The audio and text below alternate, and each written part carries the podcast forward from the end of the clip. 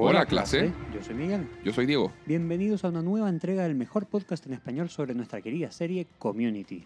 Queremos comenzar el programa enviando algunos eh, saludos a todos quienes nos han escrito en redes sociales, comenzando por el Gran Prancias de Puerto Rico. Grande. También saludamos a fanáticos que nos escribieron como José Marín y Tote Corleone. Por último, aprovechamos la ocasión para agradecer a algunos de nuestros fieles amigos y familiares por su apoyo de siempre. No habíamos tenido la oportunidad de hacerlo y creo que es importante, ¿cierto, Miguel? Sí, de todas maneras. Por ejemplo, Alejandra y Francisco, Horacio y Connie, Víctor, Gonzalo, Gustavo, JP, Margarita, Nico. Jano, de tanta gente.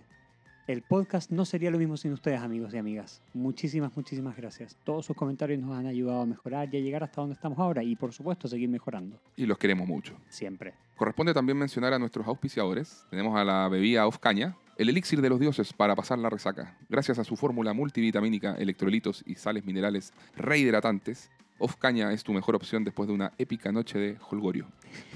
Se recomienda consumir bien helada. Sigan el Instagram off-cana, donde podrán encontrar los distintos puntos de venta en Chile. También tenemos aceite picante Miguel. Utilizando una receta milenaria china con base de aceite de canola y ají, este maravilloso acompañamiento mejora cualquier tipo de comida. Esto también está solo disponible en Chile. Sigan el Instagram aceite picante Migue para más información. Ambos auspiciadores estarán en nuestras historias destacadas en Instagram. Pueden además seguirnos en Twitter, que de Espanol 101, Instagram, Grindel Espanol 101 y Patreon, Grindel Espanol 101. Recuerden además que tenemos una playlist en Spotify con todas las canciones de Community que hemos ido referenciando en los episodios del podcast. Esta lista se llama Community Temporada 1 y está hecha por Grindel Español 101. Vamos con la estructura del programa. En la primera parte revisaremos la ficha técnica y podrán escuchar nuestro radioteatro casero de nulo presupuesto, garantía 100% ridículo. Y en la segunda parte realizaremos nuestro serio y solemne análisis académico, mientras degustamos, ¿qué tenemos hoy, Miguel? Una copa de vino... Vino en caja. Exactamente. Hashtag elegancia. Oye, todo esto, además de compartirle, por supuesto, los datos de trivia, referencias a la cultura pop y mucho más. Vamos entonces con la ficha técnica. Este es el episodio 18 de la primera temporada, cuyo nombre es Genealogía Básica o Basic Genealogy. Se estrenó el día 11 de marzo de 2010 y, por supuesto, el showrunner es nuestro queridísimo Dan Harmon. Release the Harmonverse. Eh, el director de este capítulo fue Ken Whittingham, quien es un reconocido y premiado director de televisión. En Community solo dirigió este episodio, pero tiene un total de 93 créditos en IMDb, entre los que se cuentan 12 capítulos de Scrubs, 11 capítulos de Grace and Frankie, 10 capítulos de Blackish, 10 capítulos de Entourage, 10 capítulos de The Mill, 9 capítulos de The Office. En esta serie, por ejemplo, dirigió el capítulo de la boda de Phyllis y el Muy del cumpleaños de Michael. Muy buenos Muy buenos capítulos. capítulos. 8 capítulos de Parks and Recreation, 6 capítulos de 30 Rock, 3 capítulos de Superstore, 3 capítulos de Unbreakable Kimmy Schmidt, 2 capítulos de Brooklyn Nine-Nine, 2 capítulos de Modern Family, un capítulo de The Good Place. Oye, este, este tipo básicamente ha dirigido en casi todas las sitcoms relevantes de los últimos 20 años. O sea, le falta, no sé, Arrested Development, How I Met Your Mother It's Always Sunny, y tal vez Silicon Valley. claro. Y ahí completa el álbum. Bueno, eh, lo- dentro de los productores ejecutivos encontramos como siempre a los hermanos Russo, además de a Chris McKenna, Garrett Donovan y Neil Goldman, entre tantos otros. La guionista del episodio fue Carrie Dornetto. Ella es una productora y escritora de TV. En su rol de producción, aparte de Community, ha trabajado en series como Portlandia y Superstore, entre otras. Como guionista, ha escrito para 20 series, Wow. entre ellas Portlandia, 50 episodios, Uh, Arrested Development, 2 episodios, South Park, 5 episodios y Community, donde este es su primer episodio de un total de 5, incluyendo un par de joyitas, Miguel, que revisaremos más adelante, como el de la mafia de los dedos de pollo y el de Halloween de la segunda temporada. no puedo esperar. y también escribió en Superstore un episodio. El- la banda sonora nuevamente está a cargo de Ludwig Göransson y la duración es de 21 minutos. Dentro del rating de este capítulo vemos un leve declive. Tienes 4.7 millones de espectadores contra 5.06 que habíamos tenido en el capítulo anterior. Perfecto.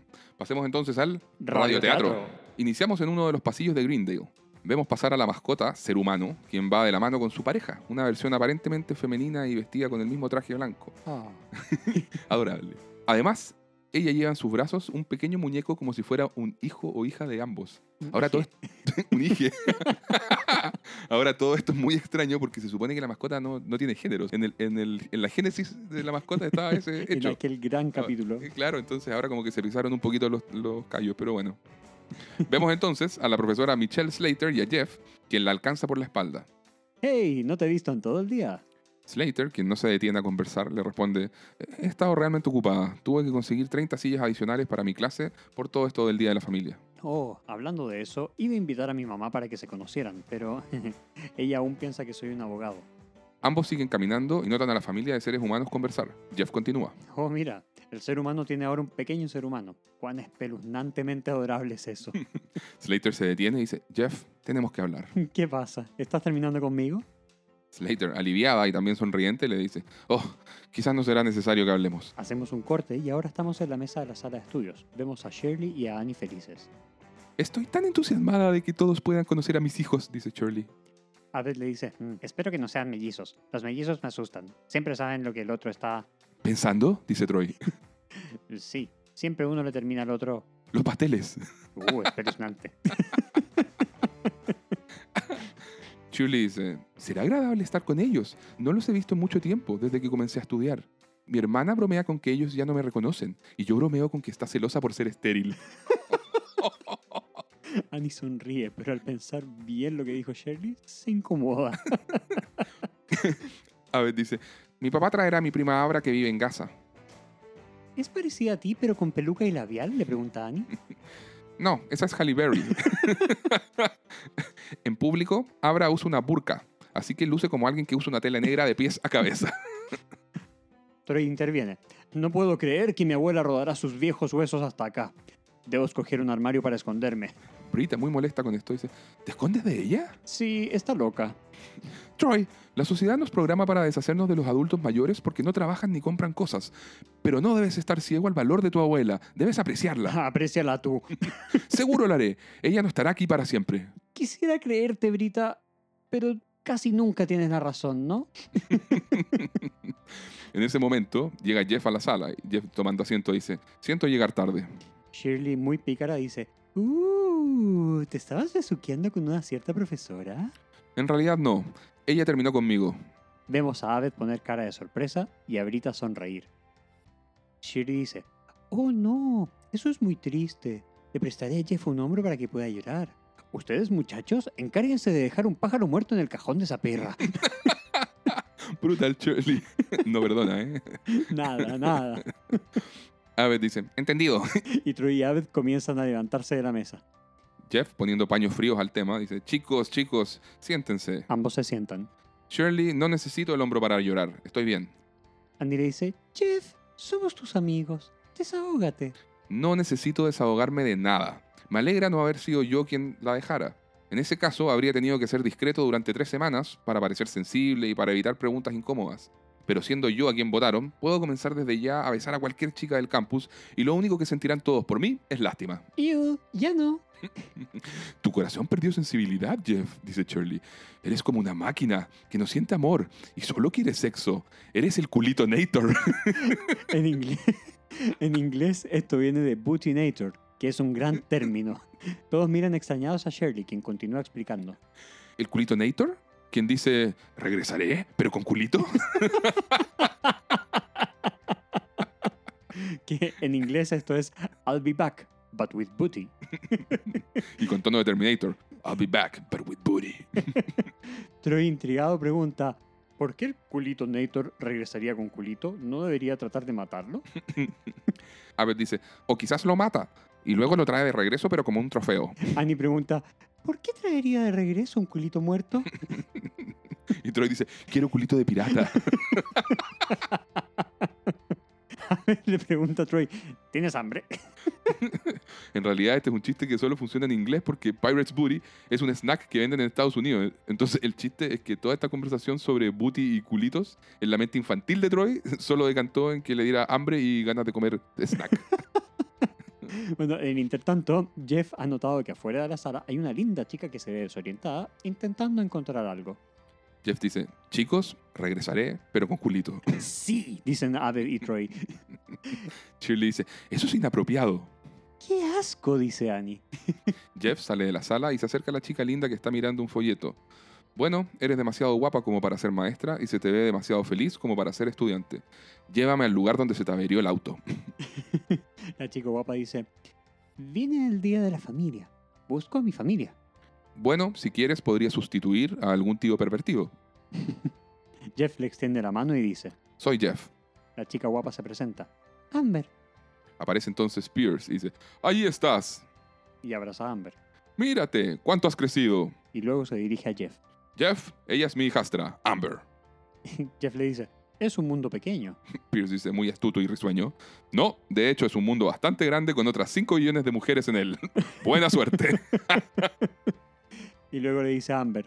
Vamos, te mostraré los alrededores. Y ambos se van. Jeff se da media vuelta y retorna a la sala desalentado. Los demás lo observan mientras vuelve a tomar asiento. Jeff dice, regresé. Sin culito, dice Abed. Ahora sí me siento mal por ti, dice Annie. y nos vamos a los créditos iniciales en su versión corta. ¡Qué buen inicio! Muy bueno. Estamos ahora en la sala de clase de español. El lugar está lleno de gente, pues están los estudiantes junto a sus familiares. Vemos a Gubi Nadir, el padre de Abed, que había aparecido en el capítulo 3 cuando no lo dejaba estudiar cine. También aparecen los dos hijos de Shirley, que están jugando a perseguirse con pistolas intergalácticas de juguete. Ambos niños, al ver al padre de Abed, se paran frente a él y lo apuntan con las pistolas. Uno de los hijos de Shirley dice, manos arriba. Y el segundo dice, Seguridad Nacional. Homeland Security, brutal. Terrible. Shirley interviene, niños, dejen al señor en paz. Y ambos niños dicen, ¡Alerta naranja! y se van corriendo. Shirley le dice al padre de Abed, que está muy serio y disgustado con la situación, Disculpa, están emocionados. ¿Usted es el padre de Abed? Soy Shirley. Y ellos son Elijah, como el profeta, y Jordan, como el 14 veces estrella de la NBA. Gubi se presenta. Gubi Nadir. Shirley dice, ¿así es como dicen hola? y, y por supuesto fastidiado responde, ese es mi nombre. En ese momento aparecen Abed junto a su prima, quien viene tapada por completo con un burka de color negro. Shirley se asusta al verla y grita. ¡Wow! ¡Ay, lo siento! Eres como un fantasma negro. Abed le dice, ella es mi prima, Abra. Shirley, moviendo las manos en señal de bienvenida, ¡saludos! Mientras tanto, vemos a Pierce, Amber y Jeff sentados en la misma sala. Pierce está contando una de sus historias. A lo largo de mis siete matrimonios he reunido un total de 32 hijastros y obviamente Amber es mi favorita. Sí, le dice Amber. Hay algo en sus muchos correos electrónicos que me había asegurado que esto sería una reunión familiar. Seguro que lo es, cariño, dice Pierce. Y luego le comenta a Jeff. Irá a la escuela de fotografía. Oh, suena interesante, dice Jeff. Manténlo en tus pantalones, Winger. Te avergüenzas a ti mismo. Puede que sea atractiva, pero es mi princesa. Y Amber aclara. Princesastra. Aparece entonces el señor Chang en la sala. Chang se dirige a toda la clase y familiares. Muy bien, Día de la Familia. Veamos, ¿qué tenemos aquí? Nos muestran a Starburns junto a su hijo, quien viste traje y corbata, además de utilizar un auricular. Chang prosigue. ¡Wow! No puedo creer que Starburns no sea virgen. Pero a juzgar por ese auricular Bluetooth, su hijo sí lo es. ¡Chachán! Starburns y su hijo se incomodan. Chang continúa su monólogo. Winger, ¿demasiado cool para tener familia? Jeff, sonriente y carismático, dice, todos aquí son mi familia. ¡Ah, ¡Patético! y le arrojan varias bolas de papel. A Jeff siempre le tiran bolas de papel. Sí. Troy, quien también está solo, dice, ¿dónde está tu familia, el tigre? no, me encanta que le digan el tigre, es lo mejor. Ah, mi hermano mayor estará en la parrillada. Y no es asunto suyo, pero me comí a mi melliza en el útero. Toda la clase dice, Ah. Shirley se espanta y le tapa los oídos a uno de sus hijos. Chang, dirigiéndose a Abra, la prima de Abed, le dice, hey, amenaza fantasma, ¿cómo va el embargo comercial?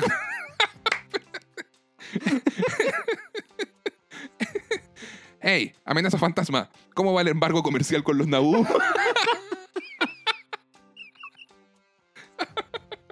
buen- en fin. Luego nota Pierce y Amber y dice: Oh, parece que Pierce rompió el chanchito en el servicio de escort. ¡Hey, salsa de pato! Eso fue grosero. Las prostitutas que frecuento no son tan atractivas como mi hija. Oh, oh, brutal Pierce. Amber, incómoda y aclarándole a los demás, hijastra, técnicamente ex hijastra. Estamos ahora fuera de la sala de clases. Pierce intenta co- conectar conversando con Amber. ¿Sabes? Tu madre, April, Wanda, su nombre es... Oh, era Wanda. Eh, sí, ¿estás segura? Eh, Pierce ve pasar a Jeff por el lado. dame un segundo, discúlpame. Pierce se va siguiendo a Jeff. Jeff, Jeff. Jeff voltea para escucharlo. Las cartas sobre la mesa, Jeff. Amber es lo más cercano que tendré a una hija y no lo estoy haciendo bien. Jeff sarcástico le dice, ¿ya le dijiste que es más bella que una prostituta? Pierce, ignorando esto, le dice, si vinieras a la parrillada, sé que jamás pensarías en tocarla, pero tal vez podrías decir un par de cosas buenas sobre mí. ¿Quieres que sea tu wingman con tu ex hijastra? Lo siento, tengo algo que hacer. Se da vuelta y se va. Annie, quien había escuchado todo esto, dice, ¿tienes algo que hacer? Sí, dice Jeff, y está despechado. Obviamente se refiere a su pene. Jeff prosigue. No lo expondré a una noche con una chica que no puede tener.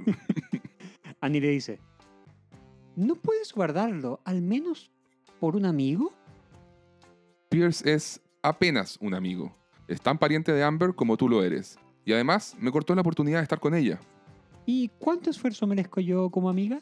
¿Por ti? Annie le sonríe. Mm, me esforzaría un poco.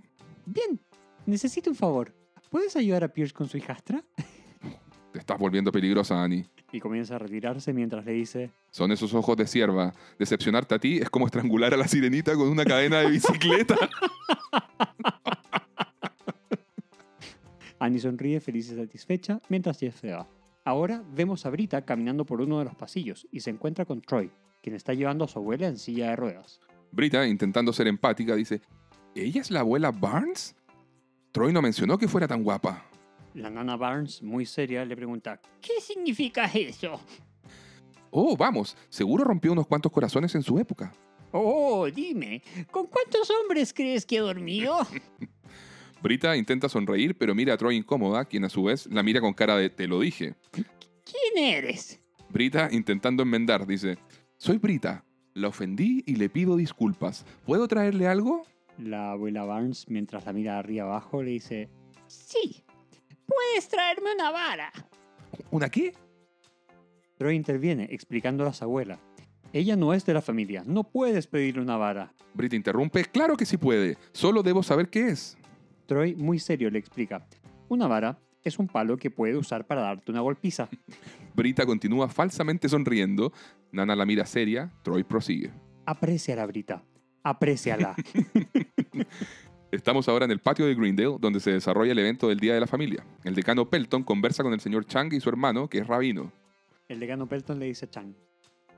Fue maravilloso conocer a tu hermano. Adiós, señor Chang. Shalom, rabino Chang. Y a ambos, sayonara.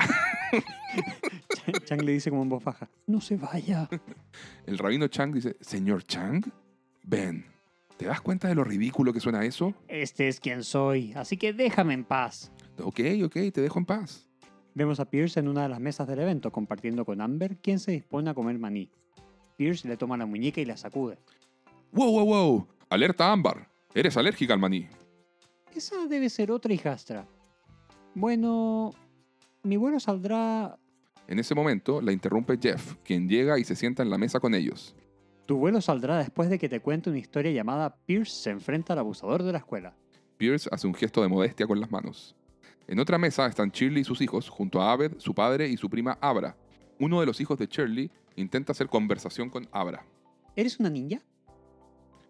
Oh, cariño, no seas grosero, dice Shirley. Abed le explica. Oh, ella está usando una burka.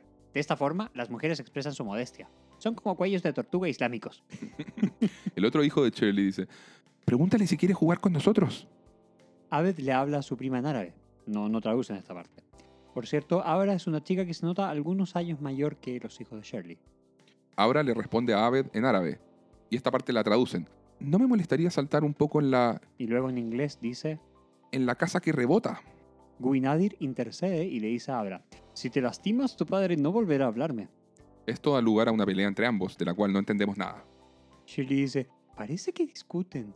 ¿Acaso lo llamó ano de cerdo o algo así? Abed comienza a traducir la discusión. Ella dice que tiene edad suficiente para brincar. Dice que él es sobreprotector. Shirley asiente y Abed continúa. Y ahora sí, lo llamó ano de cerdo. Iré a comprar hot dogs. Quédense aquí, chicos. Ya vuelvo. Los hijos de Shirley comienzan a pelear por un celular y sin querer derraman un vaso con algún líquido encima del padre de Abed. Quien se molesta severamente por la situación. Gobi le dice a Shirley, Mírelos, usted es una mala madre. Controle a sus hijos. Ahora debo ir al auto a buscar mi camisa de emergencia. Y ni siquiera me gusta esa camisa. Shirley queda en silencio, preocupada por lo que le acaban de decir y gritar, básicamente. Ahora vemos a Jeff conversando con Amber en su mesa. No solo se unió a una banda, a ellos les dio celos y lo echaron. ¿En serio? le dice Amber sonriente. Pierce está feliz con las historias de Jeff. Eso es exactamente lo que ocurrió, dice Pierce. Amber dice, tengo que ir al baño, padrastro. Le da un beso en la mejilla a Pierce y se levanta de la mesa. Pierce, contento, le dice a Jeff, Nunca me habían llamado padrastro. creo que no se lo han dicho a nadie, le dice Jeff. Pierce, ignorando esto, dice, escucha, cuando ella regrese, inventa una excusa para irte, ¿sí? Eh, yo te rogaré para que te quedes, pero tú igual te irás y todo eso. De hecho, mejor vete ahora, nos ahorrará trabajo. Buena suerte, amigo. Se levanta de la mesa y Jeff se va. Jeff se dispone a irse de la escuela, pero se encuentra con Amber saliendo del baño. Amber le dice, ¿te vas? Mi novia está embarazada. Pierce me dijo que eras gay. Jeff molesto dice, él dijo que... co- Sí, gay como el amanecer. y me alegro de tener amigos como Pierce que me hacen ser más Y entonces Amber se abalanza sobre Jeff y lo besa. Honesto. Nos vamos a un corte. Jeff y Amber siguen besándose en uno de los pasillos de Greendale. Esto está mal, dice Jeff. ¿Demasiada lengua? pregunta Amber. No, no, se trata de Pierce. ¿Te refieres al tipo que no quiere que toquen a su ex hijastra pero que dejó a mi mamá por la mucama? Podría ser el mismo, sí. Se escucha a la distancia la voz de Pierce que está buscando a Amber. Amber. Jeff posiciona a Amber a unos pasos de distancia respecto a él para disimular la situación. En ese momento aparece Pierce. Amber, ahí estás. Luego, mirando a Jeff. ¿Qué haces aquí, Jeff? Estoy aquí, ¿recuerdas? Pierce sonríe y luego se dirige a Amber. Hay un torneo de Pictionary en la sala común. Suena divertido, dice Amber. ¿Vendrá Jeff? No sé si él pueda, ¿verdad, Jeff? No puedo. Pierce, fingiendo interés en que se quede. Vamos, quédate. No puedo. Quizás yo tampoco debería quedarme, dice Amber. Pierce, ahora en serio, le dice, Quédate, Jeff. ¿Crees que debería? Debes quedarte. Me quedaré. Yo también. Pierce, abrazando a Amber, dice, Buen día de la familia. vemos a Brita en el patio buscando alguna rama de árbol en el pasto que sirva como vara para llevar la nana, la abuela de Troy. Troy la mira de brazos cruzados y con cara de ¿por qué está haciendo esto? Troy le pregunta, ¿Qué haces? le busco una vara a tu abuela. Brita, deja de fingir que mi nana malvada es genial. No estoy fingiendo. Creo que es genial que tenga su propio estilo de disciplina. Nana es de la vieja escuela. Sí, mi mamá me dijo que existía gente blanca que se comporta así. Relojes de bolsillo, molinillos de café y un interés fingido por los barcos de vapor. Pero aclaremos esto. Esta es la vida real. Mi abuela te dará una paliza. No se le consigue una vara. Brita encuentra en el pasto una rama de árbol que sirve como vara. ¿Qué te parece esta? Sí, esa es una gran vara, Brita. Muy moderna, debe doler mucho. Ahora vemos a Shirley llegar con los hot dogs. Están en la mesa solo Abed y Abra. Shirley pregunta. ¿Dónde están Elaya y Jordan? Llega Bobby quien dice, oh, qué sorpresa que los perdiera. Están jugando a las escondidas, dice Abed. ¿Dónde? No creo que esa sea la manera de jugar. Shirley se pone seria y dice, deja de jugar, Abed. ¿Quiere gritarle a alguien? Dice Gobi. Vaya a buscar a sus hijos locos.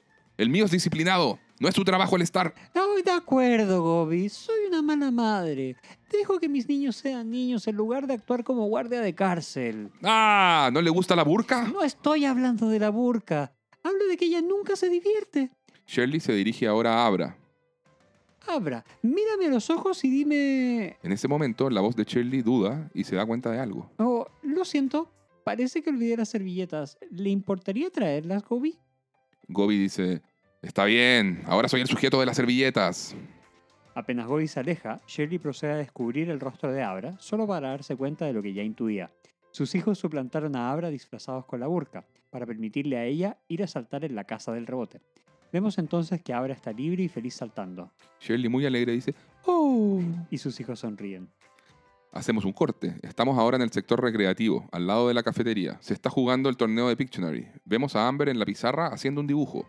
En los sillones están sentados Pierce, Jeff, Starburns, el hijo, el del traje y el Bluetooth, y otra chica desconocida. Amber dibuja una especie de óvalo. Pierce intenta adivinar el dibujo de Amber. Círculo. Amber agrega una línea ondulada en el óvalo y ahora parece una almeja. Pierce continúa intentando adivinar. Círculo con una línea ondulada. Línea ondulada con un círculo. Amber niega con la cabeza. Ya me oíste decir círculo. Amber dibuja una carita sonriente al lado de su dibujo y Pierce prosigue. Sonrisa al lado de una vagina de helado. Amber frustrada dice, no. Pierce, muy seguro de sí mismo, dice, alegre vagina de helado. Jeff, que había querido guardar silencio todo este rato, finalmente interviene. Cara feliz. Amber asiente. ¿Y eso es una almeja? Amber vuelve a sentir. Feliz como una almeja. Sí, dice. y Starburns se lamenta. ¿Feliz como una almeja? ¡Qué acierto tan gay! Idiota, le dice Pierce a Jeff. Pierce, es tu turno, dice Amber. Pierce va a la pizarra y se dispone a dibujar. Morderás el polvo, Winger. Tú sabes que estamos en el mismo equipo, ¿cierto? Starburns voltea el reloj de arena, dando el inicio al turno de Pierce. ¡Adelante! En inglés es mejor porque dice Go. Pierce selecciona una tarjeta y vemos en ella que le ha tocado el término molino. Bien, aquí vamos. Y Pierce comienza a dibujar algo que al principio podrían ser unas aspas, pero por su forma comienza a asemejarse más a una suástica nazi. Jeff se da cuenta y dice, mira, yo no... em, Amber le dice, Pierce, debes agregar más cosas, dibuja más. Pierce dibuja un círculo alrededor de estas aspas. Ahora sí que es idéntico a una svástica nazi. Vemos a Starburns, su hijo y la otra chica mirar entre incrédulos e incómodos. Lo mismo ocurre con Jeff y Amber, quienes están espantados. Pierce continúa haciendo el mismo círculo una y otra vez alrededor de la figura, logrando solo acentuar su efecto perturbador en los demás. Jeff le dice, ¡Ya basta! ¡Deja de hacerle un círculo a la misma cosa! Trata de averiguar entonces, perdedor sin novia. En un detalle ínfimo pero notable, vemos a Starburns golpear con el codo a su hijo, como diciéndole, te hablan. en ese momento aparecen el señor Chang junto al rabino Chang, quien, al ver esta situación, reacciona molesto. ¿Qué está dibujando? Tú deberías saberlo, estúpido, dice Pierce. El señor Chang interviene y le dice a su hermano, relájate, yo me encargo de esto. Muy serio, hace crujir su cuello y camina hacia Pierce mirándolo fijamente. Hacemos otro corte. Ahora vemos a Chang y a Pierce tirados en un sillón. Se ve que ambos se enfrentaron a golpes.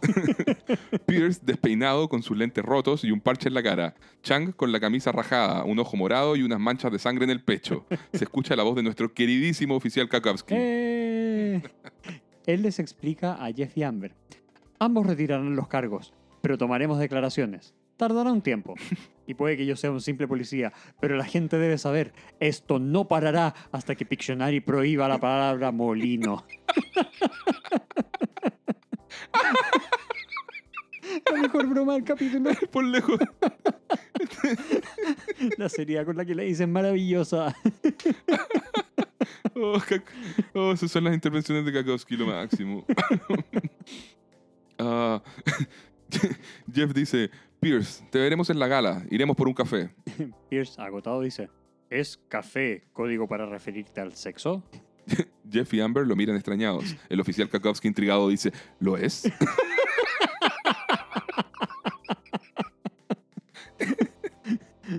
Y Jeff y Amber al mismo tiempo responden: No. Estamos ahora en la sala bodega, donde otras veces se ha reunido el grupo de estudios a tomar decisiones. Vemos a Brita y a Troy entrando y en el lugar los espera la abuela de Troy. Brita dice: Nana, aquí está su vara. Tráela aquí, le dice la nana. Brita le entrega la rama de árbol. Nana continúa. Sí, esto servirá. Brita, fingiendo estar feliz y orgullosa, dice, Muy bien, golpéeme. Y extiende su mano dispuesta a ser levemente castigada con la vara. Nana Barnes dice, No soy monja, agáchate. Brita la mira sin comprender. Nana insiste. Bájate los pantalones y ponte en mi regazo. Troy le susurra a Brita, Solo tienes que irte de aquí, Brita.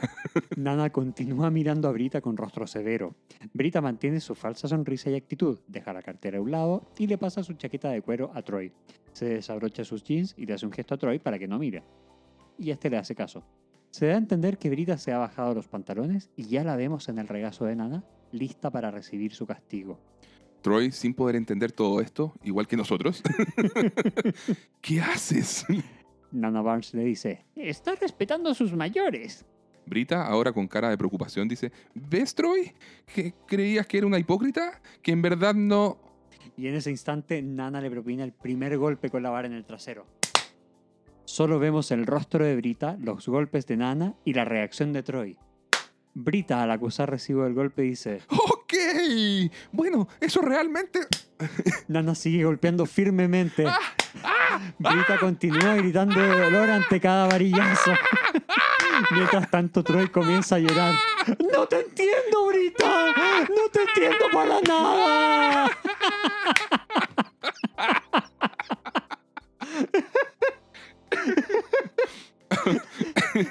Seguimos viendo que Nana golpea, Brita grita y Troy llora.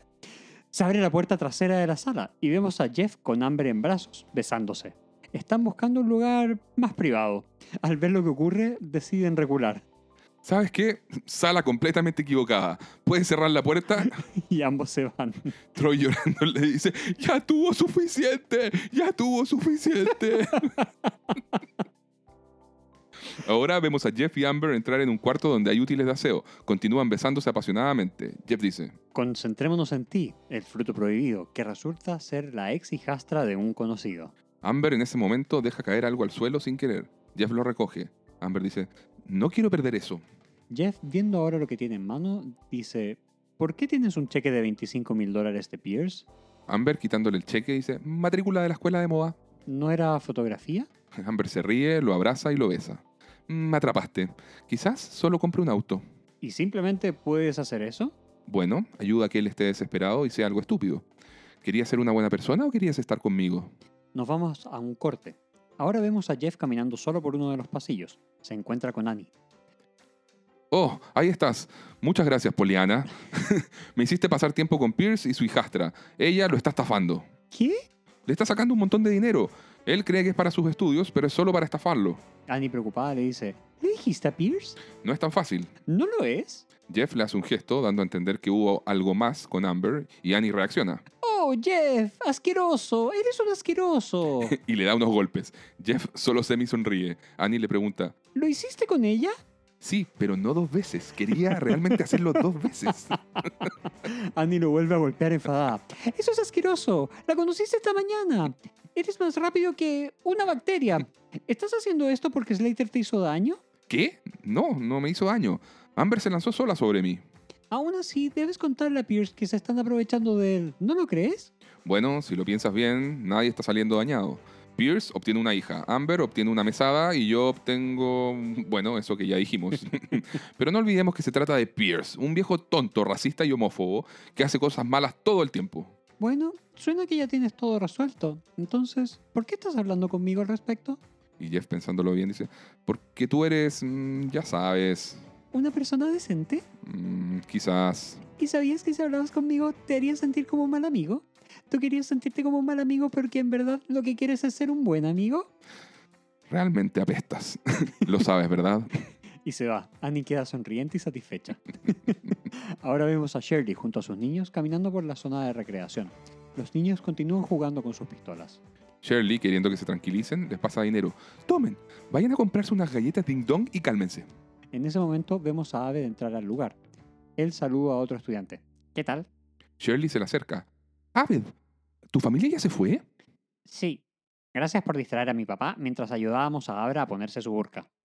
Bueno, si una señorita quiere subirse a una casa saltarina, debería poder hacerlo. Fue noble de tu parte ayudarla. Oh, yo no lo hice. Fue idea de Jordan y Elijah. Son niños buenos. Shirley se sorprende. Si no lo fueran, no habrían ayudado a Abra. Ya veo por qué estabas tan entusiasmada de que los conociera. Shirley sonríe y asiente. Debes estar orgullosa de ellos. Eres una buena mamá. Shirley haciendo un gesto para abrazar a Abed. Oh, ven acá. Mientras escuchamos a Laia, quien llama, ¡Hey mamá!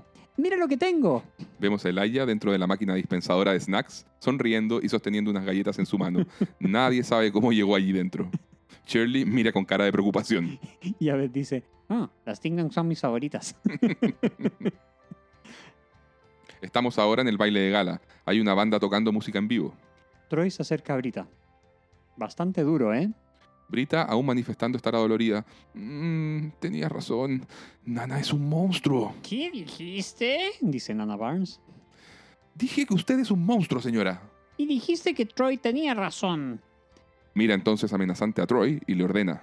Tráeme una vara. Está bien, dice Troy. Troy mira a Brita, quien se siente mal con lo que ocurre, y él se va. Vemos ahora a Jeff, quien, quien observa que Amber viene llegando al baile. Jeff se acerca. Hola, extraño. ¿Quieres que retomemos donde habíamos quedado?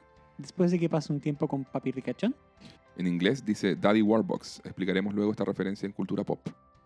Jeff dice, no, Amber, ah, lo pensé bien y lo que quiero es que rompas ese cheque y vayas a bailar con tu padrastro.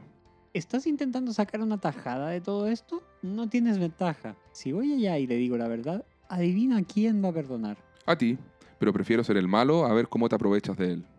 ¿Qué tal esto? Me iré y si el cheque tiene fondos, no te daré problemas. No regresaré. Regresa cuando quieras, pero sé buena con él, porque yo estaré aquí, soy su amigo, y tú puedes ser su hijastra o puedes no serlo. Amber observa a la distancia a Pierce, quien sostiene unas flores y mira para todos lados intentando encontrarla. Amber le dice a Jeff, sí, me quedaré con los 25.000. Antes que él, aceptaría incluso 25 centavos. Adiós. Amber se va del evento y vemos que luego Pierce está sentado en una mesa y al ver a Jeff lo llama. Jeff, ¿has visto a Amber? Sí, escucha Pierce, tengo algo que decirte.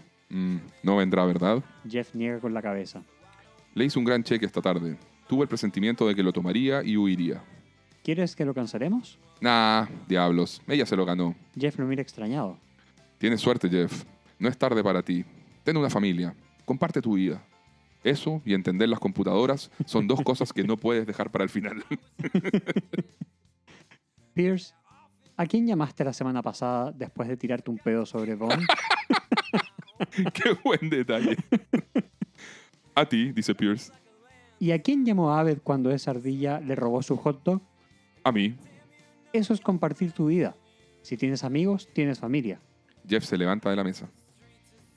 Pierce dice, Jeffrey, ven acá, hijo. y le da un abrazo. Pierce comienza a moverse de lado a lado. Jeff, sin entender, dice, "Eh, ¿nos estamos abrazando o estamos bailando? ¿Sabes? Si los roles estuvieran invertidos, yo habría tenido sexo con tu ex hijastra. Jeff admite, lo hice. De tal palo, tal astilla. ¿Era eso o lidiar con tu verdadero dolor? ¿Cuál dolor? Pierce le hace un gesto hacia el lado. A las 12 en punto. Jeff mira y ve a la profesora Slater bailando con un tipo. Casi burlesco y desinteresado, Jeff dice, ja, ja, ja, ja, ¿estás bromeando? Yo... De pronto comienza a emocionarse y a llorar. Pierce lo vuelve a abrazar. Tranquilo, tranquilo. Está bien, está bien. Desahógate. Siempre veíamos los programas que ella quería ver. Odio Glee. A mí tampoco me gusta Glee. Lo odio. No entiendo el atractivo en absoluto. Fin de la historia. Nos vamos a lenta. Troy y Abed están atrapados dentro de la máquina dispensadora de snacks con casi nula movilidad. Troy dice, ¿por qué hicimos esto? Parecía divertido. ¿Tienes el teléfono en tu bolsillo? Sí, pero no lo alcanzo. Solo puedo mover el brazo derecho. Ok, ya hay dinero dentro de la máquina. Desliza tu brazo por la ranura y oprime G14. La palanca que sostiene la golosina empujará y tirará tu teléfono hacia el receptáculo. Lo levantarás y llamarás pidiendo ayuda. Ok, aquí vamos. Troy estira el brazo derecho sacándolo de la máquina y presiona uno de los botones para elegir algún snack. Escuchamos el sonido de la máquina y vemos que deja de sonar al topar con algo. Troy abre expresivamente sus ojos. ¿Troy? Troy con cara de compungido dice, creo que oprimí G13. Evidentemente, al presionar el botón equivocado, en vez de que la palanca empujara el teléfono fuera de su bolsillo, ahora está presionando directo en su trasero. Pobre Troy. fin del episodio. Oye, pasemos a revisar entonces el análisis de la historia. Muy bien. Nosotros en este capítulo tenemos tres historias. Todas transcurren durante el Día de la Familia aquí en, en Greendale. Y en la historia A tenemos a Jeff Amber, que es la ex hijastra de Pierce, y a Pierce. En la historia B tenemos a Shirley y a sus hijos Jordan y Elijah, compartiendo con Abed, su padre Gobi y su prima Abra. Y por último, en la historia C vemos a Brita, Troy y a la abuela de Troy, Nana Barnes. ¿Crees que conectan estas historias, Miguel? Mira, no se cruzan de forma relevante y el único hecho que las conectan es que transcurren en el mismo evento, por así decirlo. Sí, Pero no tienen mayor conexión la una con la otra. para nada. Oye, ¿y qué te, qué te parecen estas historias, Diego? Mira, primero a, ni- a nivel general, ¿ah? Eh, dado que Community aún estaba definiendo toda su identidad como serie, como sitcom, di- digamos, hemos visto que usualmente utiliza tropos y recursos eh, conocidos, o sea, a los cuales les va aportando cierto algunos giros para hacerlo eh, interesante. Y en esta oportunidad nos encontramos con el recurso de incorporar como invitados a personajes que resultan ser familiares de los personajes principales, de manera tal que nos ayuden a, entender de, buena forma eh, la historia pasada de cada uno de nuestros personajes, incluyendo algún tipo de característica distintiva de su personalidad. Sí, igual eh, entiendo ese punto, pero creo que en este caso la, primal- la principal diferencia sería que mientras todos los shows intentan trabajar esto con un personaje o máximo dos a la vez, aquí es con todos. Entonces esto hace que a ratos el episodio igual se sienta un poquitito saturado, ¿no te parece? Totalmente. No solo por la cantidad de personajes, sino que además vuelven a desarrollar tres historias, que es algo que no veíamos hace un tiempo. Y al final igual logran salir más o menos bien parados, sobre Sí. todo porque hay muy buenos chistes y muy buenos momentos, Mm, eh, que, y, tiene muy buenos momentos de buen corazón también. Sí, sí, sí. Eh, Pero, pero concuer- concuerdo contigo, o sea, el episodio se, se- se siente algo dispar. ¿cierto? sí, de todas maneras. Mm. Vamos Oye. a analizar cada una de las historias. Dale, mira, la historia A, creo que en este caso las temáticas son la amistad y la honestidad. Sabemos el tropo denominado Spotting the Thread, cáchate esa. Qué, qué bonito que suena. Se traduce como descubrir el hilo y que consiste en que un personaje se da cuenta que alguien está engañando a otro eh, y se le debe decir la verdad, pero es un tema delicado de manejar. O sea, un personaje descubre el hilo o la motivación manipuladora que oculta a otro personaje. Mm, Entonces lo hemos visto, por ejemplo, en sitcoms como The Good Place, en el episodio final de la temporada 1, cuando Eleanor descubre el hilo, entre, entre comillas, de algo, también entre comillas, muy no relevante. spoilers, sin spoilers. no te preocupes, no te preocupes, porque es muy importante. Si no han visto esa serie, eh, por favor, verla, porque, porque es muy buena. Y ese, ese descubrir el hilo que ocurre a- a- al final de la, de la temporada 1 cambia las reglas del juego de todo lo que hemos visto hasta ese entonces en The Good Place. Claro, bueno, y esto también lo podemos ver en otro, en otras series, o sea, Claro. Brooklyn Nine-Nine, en How I Met Your Mother y en tantas otras series, no solo en sitcoms, sino en otras series, más series también. Claro, claro. Oye, entonces, llevándolo al caso de Community, creo que el tropo se aplica al hecho de que Jeff acá descubre el hilo, entre comillas, que motiva a Amber y él debe tomar una decisión respecto a cómo manejar este asunto. O sea, me parece que, que- que es una historia bien lograda, eh, aunque su esencia de personaje ya la hayamos visto eh, varias veces en la temporada. O sea, eh, todo este tema de tener eh, a Jeff siendo puesto a prueba en su egoísmo versus generosidad como amigo, para, bueno, obviamente para poder ayudar a alguien del grupo y así probarse a sí mismo que es una buena persona, es como parte del estándar de Community. Mm. Sí, ahí vemos que Annie también se convierte en el compás moral de, de todo esto. Claro. Eh, oye, en todo caso, Día de la Familia en la Universidad. o sea, ¿no te parece un tema un tanto colegial? No me suena para nada universitario. De hecho, como que la universidad busca justamente no hacer eso. Claro, que los alumnos se despeguen ya y se, se vayan haciendo adultos, despegándose del tema eh, familiar. En el colegio está bien que te vayan a, a reclamar algunas cosas los papás al colegio, pero ya después no. Sí, pero el Dean siempre tiene que tener una excusa para hacer una gala. Exacto. Bueno, pasando al análisis de guion, vemos que eh, lo que Cari Dorneto nos ha entregado es que al principio la- el quiebre de Jeff con Slater se siente súper raro, muy apresurado. Sí, Esta es una sí. relación que nosotros no habíamos visto desarrollarse más allá de hace dos o tres capítulos. Mm, Em, y sabían en todo caso que para que la historia tuviera sentido, había que hacer que Jeff estuviese soltero. Por lo que se deshicieron de esta variable muy rápido en el camino Mm. y usaron todo el elemento del rebote amoroso. o el el- rebound. eso mismo. Para volver a mostrarnos al Jeff antiguo, el que rápidamente consigue desechar chicas. Claro. Oye, de hecho, en, la- línea con eso que estás comentando, en, en el comentario del DVD, Harmon habla de los peligros de los actores invitados. Y justamente lo dice porque tenían un compromiso contractual con, con la actriz Catherine McPhee, que es quien interpreta a Amber, para que pudiera participar en este capítulo como, como interés romántico de Jeff. Sin embargo, cuando llegó el momento de filmar el episodio, Mm. resultó que a nivel de historia tenían a Jeff ya emparejado con la profesora Slater y entonces rápidamente tuvieron que improvisar y, y disolver esta relación, como diría Harmon, en forma muy poco ceremoniosa. Ah, por eso se siente tan apurado. Claro. Porque sale de la nada. sí, exactamente, sí, totalmente. Es sacado de la nada el quiebre, sí. Entonces no Mm. estaba planificado ni tampoco fue... eh, creo que lo importante acá es di- distinguir que no fue responsabilidad de Cari Dorneto, de la guionista. ¿No? ah. Era un tema de compromisos contractuales y bueno, algo muy community, muy Harmon, que es trabajar siempre sobre la hora. Entonces, bueno, es justamente como parte de esa anécdota, Harmon acaba diciendo, aprendimos que hay que cuidar estas cosas en la narrativa de los personajes, pues estos invitados especiales afectan la vida del personaje, luego se van y nos pueden dejar metidos en serios aprietos en cuanto al hilo de la historia. O sea, o sea, todo lo que se requiere es planificación. y, y es algo que le cuesta a Harmon. No, no está en su naturaleza el planificar. y curiosamente, él- es él el que acuñó este famoso círculo de su historia. Claro. En luz de este círculo, analicemos esta, esta historia. Me parece. El viaje del personaje de Jeff contempla la salida de la zona de confort, esta, en que ahora está soltero, le prohíben seducir a Amber y más encima le piden ayudar a Pierce con una chica a la que no podré tener. O sea, imagínate todo lo incómodo que debe sentirse. Claro. Luego encuentra algo humano sobre sí mismo al darse cuenta que Amber estafa a Pierce y Annie funciona como este Pepe Grillo, esta conciencia moral, eh, para volver a Jeff al cauce correcto y hacer que esté con Amber una vez nada más y no dos como él quería. Y claro, él acaba pagando el precio de dejar de tener sexo garantizado con Amber. Si se hubiera mantenido al margen, esta aventura, esta aventura sexual seguro que continuaba. Seguro. sí. Eh, y nada, al final esto, este círculo se cierra volviendo al estado inicial una vez Jeff ayuda a Pierce y al darse cuenta de que él sí valora la amistad que tiene con Pierce.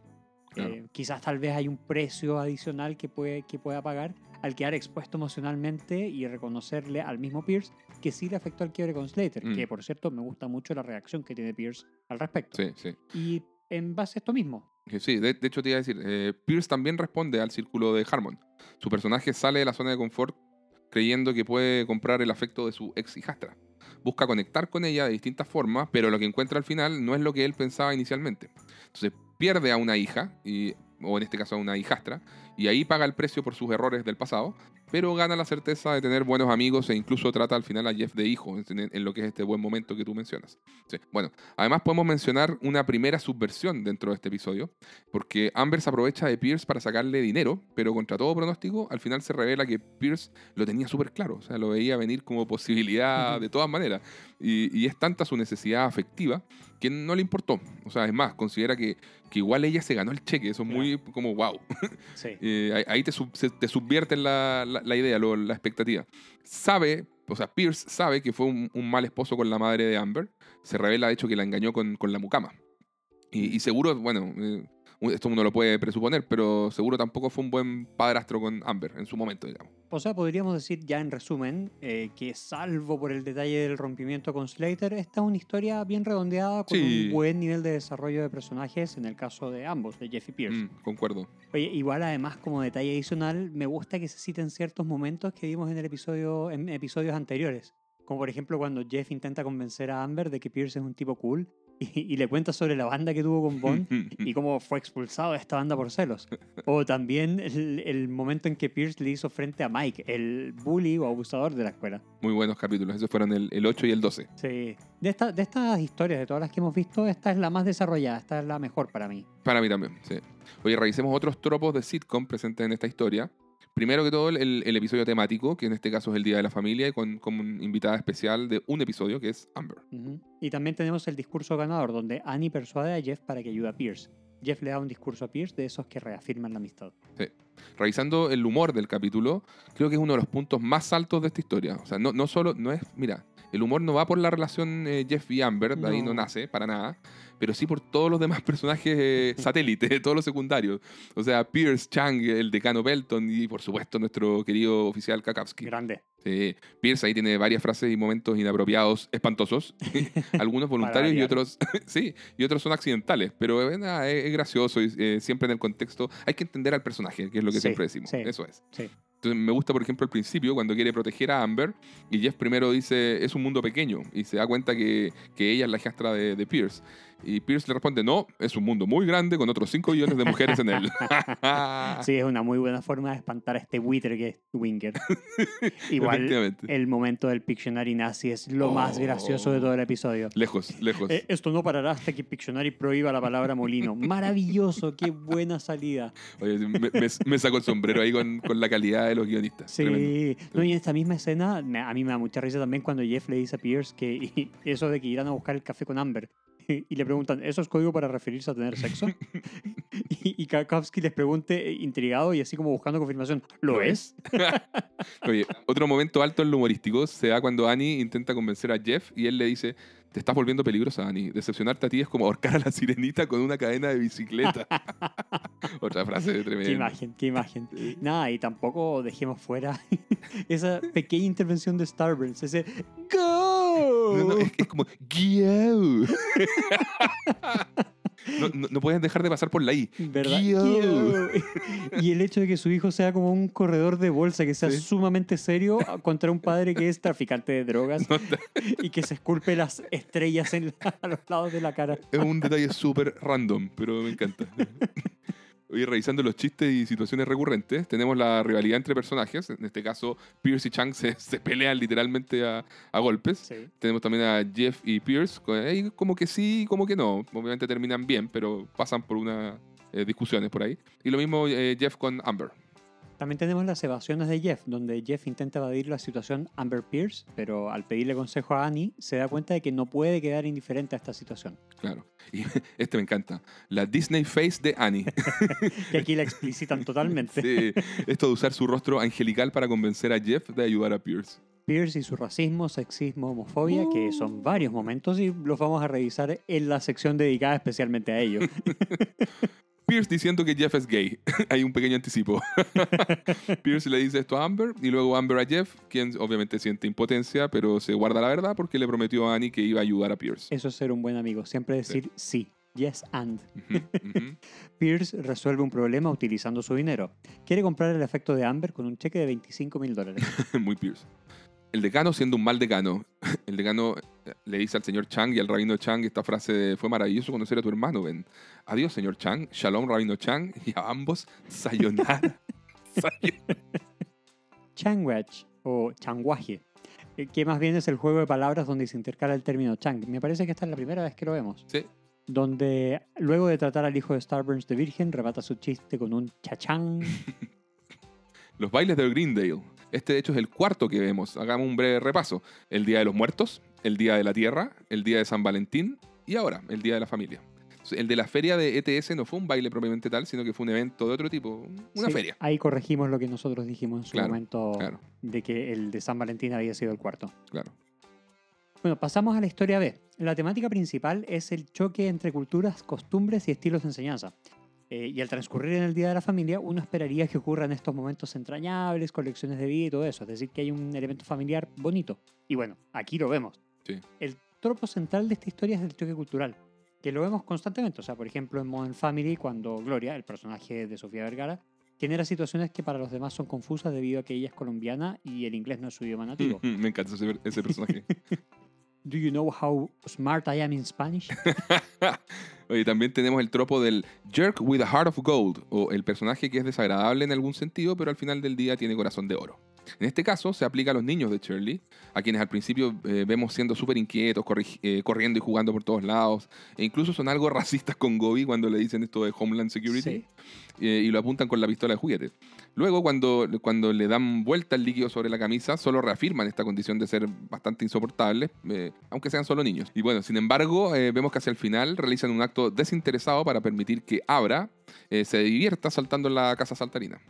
Sí, a modo de guion, esta historia está bien, no es sobresaliente eh, y cre- creo que podría haber sido mucho mejor. Sí, Eh, la idea de tratar temáticas asociadas a choques culturales siempre va a ser interesante ver, pero acá Mm. se siente un poquitito poco pulida, rough Claro. around the edges, es la expresión en inglés. claro. Como que no redondearon bien todas las ideas que tenían. Mm. Logran tratar relativamente bien el punto de las diferencias culturales y educacionales. Por ejemplo, muestran que Shirley no sabe cómo tratar a personas de una cultura tan distinta a la suya.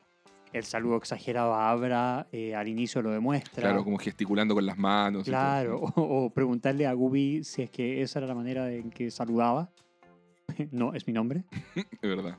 Eh, por otro lado, igual se muestra el conflicto entre una cultura más permisiva y otra tal vez más restrictiva en sus formas educacionales, que cada una es válida a su manera. Sí, claro, claro. Que- Creo eso sí que el principal problema es el uso de ciertos personajes como Gobi y Abra, que son meramente instrumentales en la historia. O sea, de hecho, Gobi había sido un gran personaje en el episodio 3, ¿te acuerdas? Cuando sí. se negaba que Aved estudiara cine y acaba emocionado hasta las lágrimas Sí. con su cortometraje. Claro. Pero ahora me pasa que es solamente un tipo intolerante, desagradable, de mal carácter. Ok, sabemos que, eh, que tiene que ver con lo, lo que han hecho los niños de Shirley, como para exasperarlo. Pero bueno, y después de que los hijos de Shirley derraman líquido sin querer sobre la camisa de Gobi, él dice que va que irá a cambiarse la camisa y simplemente desaparece de escena. O sea, queda la sensación de que no le dan un buen cierre al personaje. O sea, creo que si hicieran de todas maneras esta historia en- ahora en 2021, seguro se preocuparían de, de ahondar mucho más en las diferencias culturales entre Shirley y Gobi Nadir, porque es algo que, se, que definitivamente daba para más y es un tema interesante a tratar. Entonces, Mm. como dato, por ejemplo, a la guionista Carrie Dornetto no le gusta la escena en que Gobi le grita a Shirley, le pasa que le choca. Lo dice en el, en el comentario del DVD. Sobre todo porque Shirley no hace nada al respecto, algo que también cuadra con los tiempos y todo esto. Pero, Claro. pero bueno, la actriz Yvette Nicole Brown, en, esa- en, esa- en ese mismo comentario del DVD, eh, ella comenta que su reacción fue así porque Shirley se siente culpable en esos momentos, está súper vulnerable a todo lo relativo a su rol de madre y bueno, creo que suena lógico. Claro, más todavía por el comentario que vimos al comienzo del capítulo, donde de- Shirley misma decía que su hermana la molestaba con que sus hijos ya casi no la reconocían. O sea, Claro. imagínate lo culpable que tiene sentirse como madre para que más, le- más encima le verbalicen eso, Mm, que es algo que muchas madres eh, primerizas sienten cuando alguien externo le dice que es una mala madre porque su hijo está llorando y qué sé Claro. yo qué. Cuando eh, son palabras terribles para alguien. Porque uno siempre va a estar cuestionándose, ¿lo, lo estaré haciendo bien? exacto. Bueno, por último, hay que reconocer que el momento final entre Shirley y Abed resulta un súper buen diálogo. Logra ser muy entrañable. A mí me gusta la relación entre ellos. Es muy maternal al mismo tiempo que muy fraternal. Y se da poco esta paridad exclusiva para estos personajes dentro de la serie. Por ahí tal vez en el capítulo 9, cuando Shirley estaba intrigada por los cortos premonitorios de Abed. Claro, y después en la temporada 2, ¿te acuerdas cuando eh, está ese excelente episodio entre ellos dos, el de Abed Jesus? No, Abed, Abed, Abed. Así es. Oye, si tuviéramos que aplicarle el círculo de la historia de Harmon a Shirley, podríamos decir que ella inicia su viaje queriendo pasar un buen rato con sus hijos, con quienes comparte poco últimamente. Se ve enfrentada a este choque de culturas con la familia de Abed, donde Gobi le hace dudar de su calidad como madre y, de su capacidad de educar al final del día también. Eh, luego, en lo que es un segundo aspecto subversivo del, episodio, viene el sorprendente vuelco en el comportamiento de sus niños, que pasan de traviesos e insoportables a personas generosas y empáticas al ponerse la burka y permitiendo que, que Abra pueda jugar. Entonces Shirley, eh, gracias a Abed, se da cuenta que sus hijos son buenas personas y, bueno, podríamos decir que paga el precio de, de aceptar por varios momentos estos malos tratos del padre de Abed, que son los que le chocan a la guionista, pero finalmente eh, encuentra la, la validación maternal que tanto buscaba y vuelve al inicio más segura de sí misma y de su relación con sus hijos. Mm. Otros tropos de sitcom que encontramos dentro de esta historia es el saludo incómodo, cuando Shirley saluda en forma extraña a Abra porque no tiene idea de cómo se saludan en su cultura. La familia es la familia. Shirley se siente insegura y Abed le reafirma que es una buena mamá y sus hijos son buenos niños. Dentro del humor también eh, lo encuentro medio discreto, Yo también. la verdad. Sí. Eh, Shirley tiene algunas frases graciosas, sobre todo al principio. Sí, y que son como tangenciales, ¿cierto? Sí, o sea, estas son parte de la, de la introducción al capítulo, Claro. pero nada más. O sea, Claro. después del Bootinator, el culitonator y todo lo que sea en torno a esto, no vemos mucho más. No, Y de Abed encuentro que tampoco. No Aved es más como el... Soporte de Shirley. Sí, Sí. tal cual, tal cual. Oye, los chistes y situaciones recurrentes. Bueno, la pasiva-agresividad de Shirley. Justamente lo que hablábamos, los chistes tangenciales. Sí. Cuando dice eso de mi hermana, mi hermana bromea con que mis hijos ya no me reconocen y yo bromeo con que está celosa por ser estéril, durísimo. O también cuando le dice, cuando dice, oh, esto es muy triste por el rompimiento de Jeff. Le prestaré a Jeff un hombro para que pueda llorar. Ustedes, muchachos, patrulla, encárguense de dejar un pájaro muerto en el cajón de esa perra. Esa es como la esencia de la pasiva-agresividad de Shirley. sí, siempre buscando la venganza no directa. Claro. Bueno, y también tenemos la rivalidad entre personajes. Obviamente, Shirley y Gobi tienen estas desavenencias eh, educacionales y culturales. Por último, pasamos a revisar la historia C. Eh, en esta, las temáticas son el orgullo, el intento de superioridad moral y la terquedad u obstinación. Lógicamente, nos estamos refiriendo a Brita intentando enseñarle a Troy cómo debe apreciar a su abuela. A la abuela de Troy. Claro. Se mete en lo que no conoce de cabeza y esto la va hundiendo cada vez más en mayores problemas. Aquí los, los tropos centrales son el compliment backfire, es decir, el halago que resulta perjudicial y que luego solo empeora con cada intento de reparo, Y el otro tropo es el I didn't think it through o no lo pensé bien. Whoops. De hecho, primero, un, un- un ejemplo del compliment backfire lo vemos en Friends. Cuando Chandler le dice a Mónica, ¿qué dices, Mónica? Si ambos estamos solteros a los 30, nos casamos. Ante lo cual ella le responde, ¿por qué crees que no voy a estar casada a los 30? Chandler, Chandler se urge y dice, oh Dios mío, este paracaídas en realidad es una mochila y se lanza detrás del sillón. Y para el otro tropo es el de no lo pensé bien, podemos citar a Arrested Development. Oh, otra de mis series Cada- favoritas. cla- es maravillosa. Y esto es básicamente cada vez que Job Bluth ejecuta un plan. O un truco de magia. Donde por supuesto todo le sale mal y acaba lanzando su icónica frase I've made a huge mistake. o cometí un gran error. Bueno. Job Bluth lo máximo. Volviendo a Community, como Brita quería eh, aleccionar a Troy, no piensa bien las cosas e intenta demostrar que ella sabe cómo valorar a las personas de la tercera edad y a pesar de las advertencias de Troy, acaba en una situación de lo más incómoda y absurda. Primero intenta halagar a Nana Barnes diciéndole que debe haber sido todo un éxito con los hombres en su tiempo, pero la abuela de Troy lo, interpreta como que le están diciendo que se acostó con muchos hombres. O bueno, Brita asume su error, pide disculpas, ofrece enmendar las cosas y Nana le dice que le consigue una vara para castigarla. Troy le explica el sinsentido de la situación, pero insólitamente Brita no da su brazo a torcer y acaba aceptando ser una mujer adulta que recibe nalgadas dolorosas, con una varilla y con los pantalones abajo. Este es un castigo definitivamente a la vieja escuela. Claro, Whoops, no lo pensé bien. ese es el tropo, justamente, ahí está. Bueno, esta situación, Brita Nana presenta una tercera subversión en el episodio. Por el simple hecho de que uno como espectador no piensa que llevarían todo tan lejos. No, no lo imaginas jamás. Eh, igual es jugada la idea. Yo creo O sea, lo mismo. Hasta polémica. Eh, se puede entender que haya mucha gente a la que no le guste, porque lo típico habría sido irse por el camino de toda la gente mayor o anciana son buenas personas, nuestros abuelos, debemos cuidarlos y preocuparnos más, Claro. y entender que vienen de donde vienen y tienen todo un background cultural y qué sé yo. Pero acá nos dan vuelta al asunto y nos dicen no porque sea anciano van a ser buenas personas. O, o sea, Nana Barnes no lo es. así de simple, no lo es. Y desde esta premisa se arma el viaje de autodestrucción para ahorita. Sí. Oye, a nivel de guion, creo, mira, no es mi favorito. No. Al, al igual que la historia B, creo que también se siente como una historia eh, de esas con, con ideas a medio cocinar. O llevadas a la rápida. Claro, claro. Se entiende, eso sí, el objetivo de mostrar este lado ridículo y extremo de, de Brita. Claro. De- analizando un poquito el, el círculo de Harmon, podríamos decir que ella sale de su zona de confort para mostrarle a Troy cómo debe atesorar a su abuela, aunque Troy le dice que ella es una persona severa y difícil de llevar, pero Brita no lo cree, solo ve su lado de las cosas en el cual está convencidísima que son los prejuicios de la sociedad hacia los ancianos. Luego Brita paga el precio recibiendo el castigo físico doloroso, pero aprende su lección de no ser tan orgullosa y saber reconocer su error. Bueno, por este episodio nada más, ¿no? Sí, es, es cierto. Digamos que Brita va a tropezar con la misma piedra muchas veces. Una y otra y otra vez. Bueno, otros eh, tropos de sitcom que encontramos son el romance. Aparte del Entag, eh, ese momento en que Troy se siente mellizo de Aved, porque ambos, en vez de terminarse mutuamente las frases, se terminan mutuamente los pasteles. este chiste tiene muchas variantes y, por supuesto, es un tropo en sí mismo. Claro, por ejemplo, en, en Arrested Development, con los personajes de Michael y su hermana Lindsay, eh, él, va, él va a decir acá la misma frase y ella complementa diciendo que, que le termina los sándwiches. Y claro, esto no es de la historia C, pero como no pertenece particularmente a ninguna historia, lo mencionamos acá.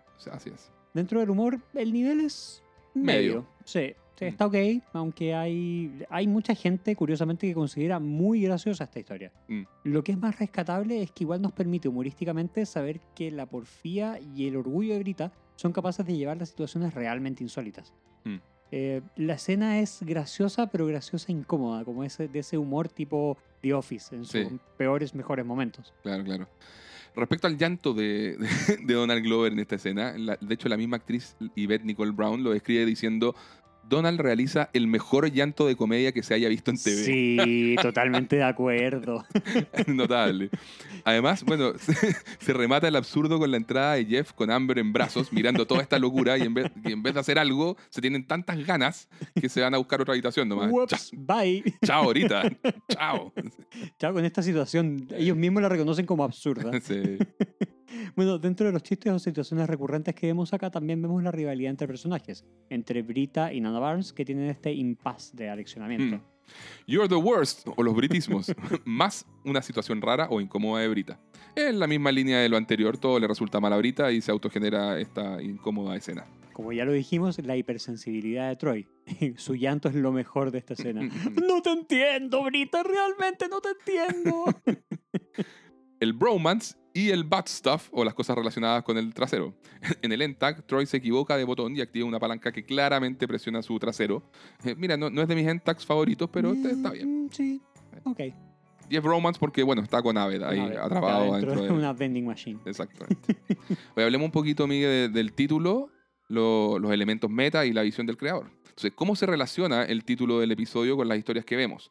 Creo que el, el título, en este caso, genealogía básica, se refiere sencillamente al hecho de que el episodio transcurre en el Día de la Familia, por Claro. tanto, conocemos la genealogía, o sea, a varios de los familiares de algunos de nuestros personajes principales.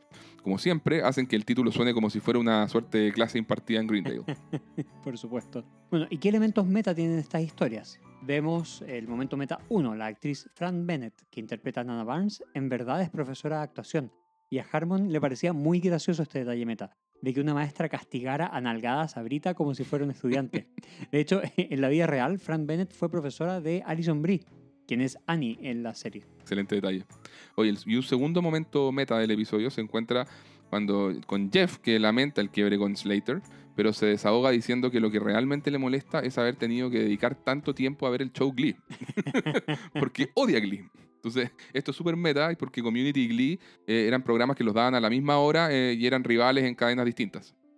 Este será un elemento que volverá. ¿Qué nos dicen estas historias respecto al cinturón filosófico de Dan Harmon? Este gran título ultra pretencioso que decidimos poner en base a una de las críticas que encontramos de, o- de- de otro medio. Y en lo- el capítulo en anterior. el capítulo anterior. Pero nos encantó, entonces dijimos, hablemos de ahora en adelante del cinturón filosófico de Dan Harmon. Ya no es la mirada, no, no, no, no, aguanta, no, da. Se queda corto la Sí. mirada de Dan Harmon. Como buen capítulo de Community tenemos varios elementos feel good, es decir, queribles o adorables. De esos que a Harmon le gusta contrastar con el hecho de que sus personajes caigan bajo y aprendan cosas después de tocar fondo.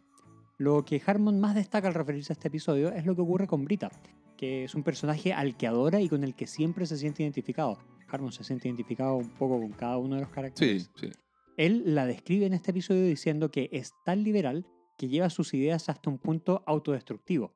Es tan intensa en probarle a todos lo abierta de mente que cree ser, este detalle del cree ser es genial, que acaba involucrada en todo tipo de situaciones o comportamientos raros. Y esta idea de explorar el lado extremo de Brita fue, de hecho, la semilla del episodio. Desde aquí se empezó a armar todo lo demás entre Harmon y la guionista Cari Dornetto. Mm. Eh, ambos declaran estar súper satisfechos con el resultado porque lo consideran único.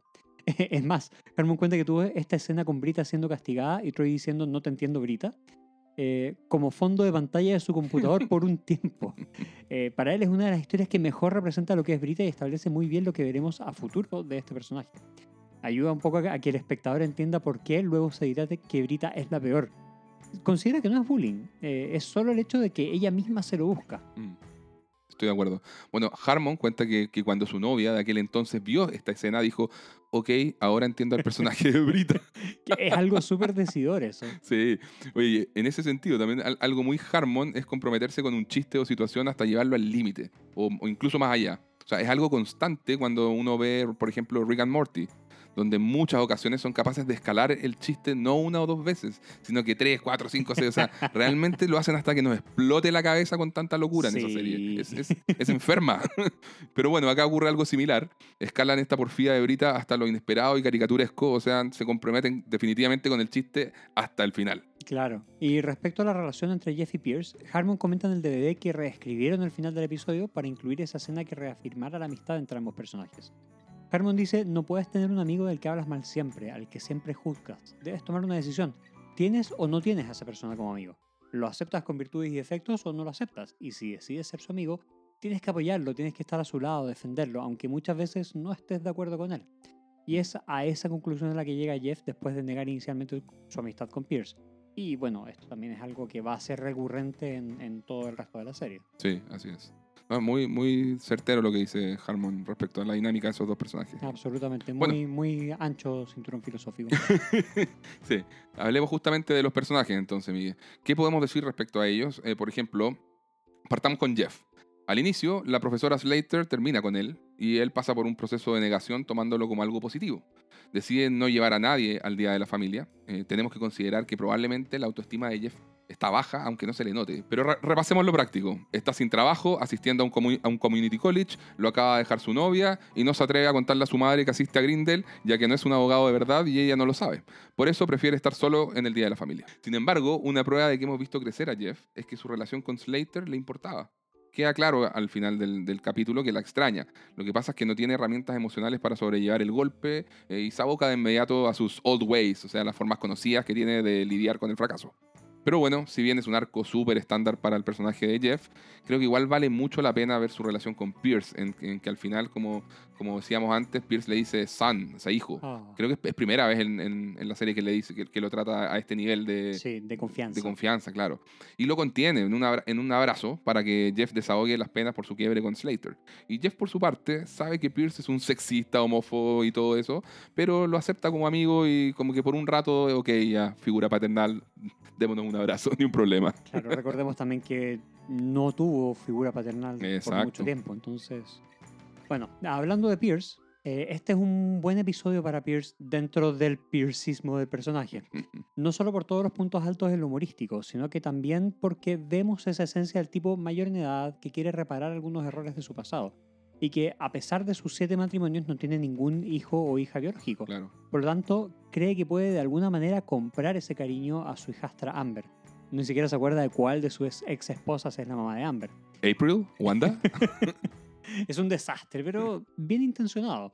Solo Sí. busca afecto, pero es torpe para hacerlo. totalmente torpe. Y bueno, como comentamos, igual es sorpresivo el hecho de que él sabía que Amber lo estaba manipulando para sacarle dinero y aún así lo permitió. Es más, considera que se ganó su cheque. Oye, e- el cierre encuentro que es notable ¿eh? por Sí. todo lo que comentamos de, de esta suerte de relación padre-hijo que Pierce proyecta en Jeff y porque la observación que le hace eh, Jeff acerca de esto es compartir tu vida. Si tienes amigos, tienes familia.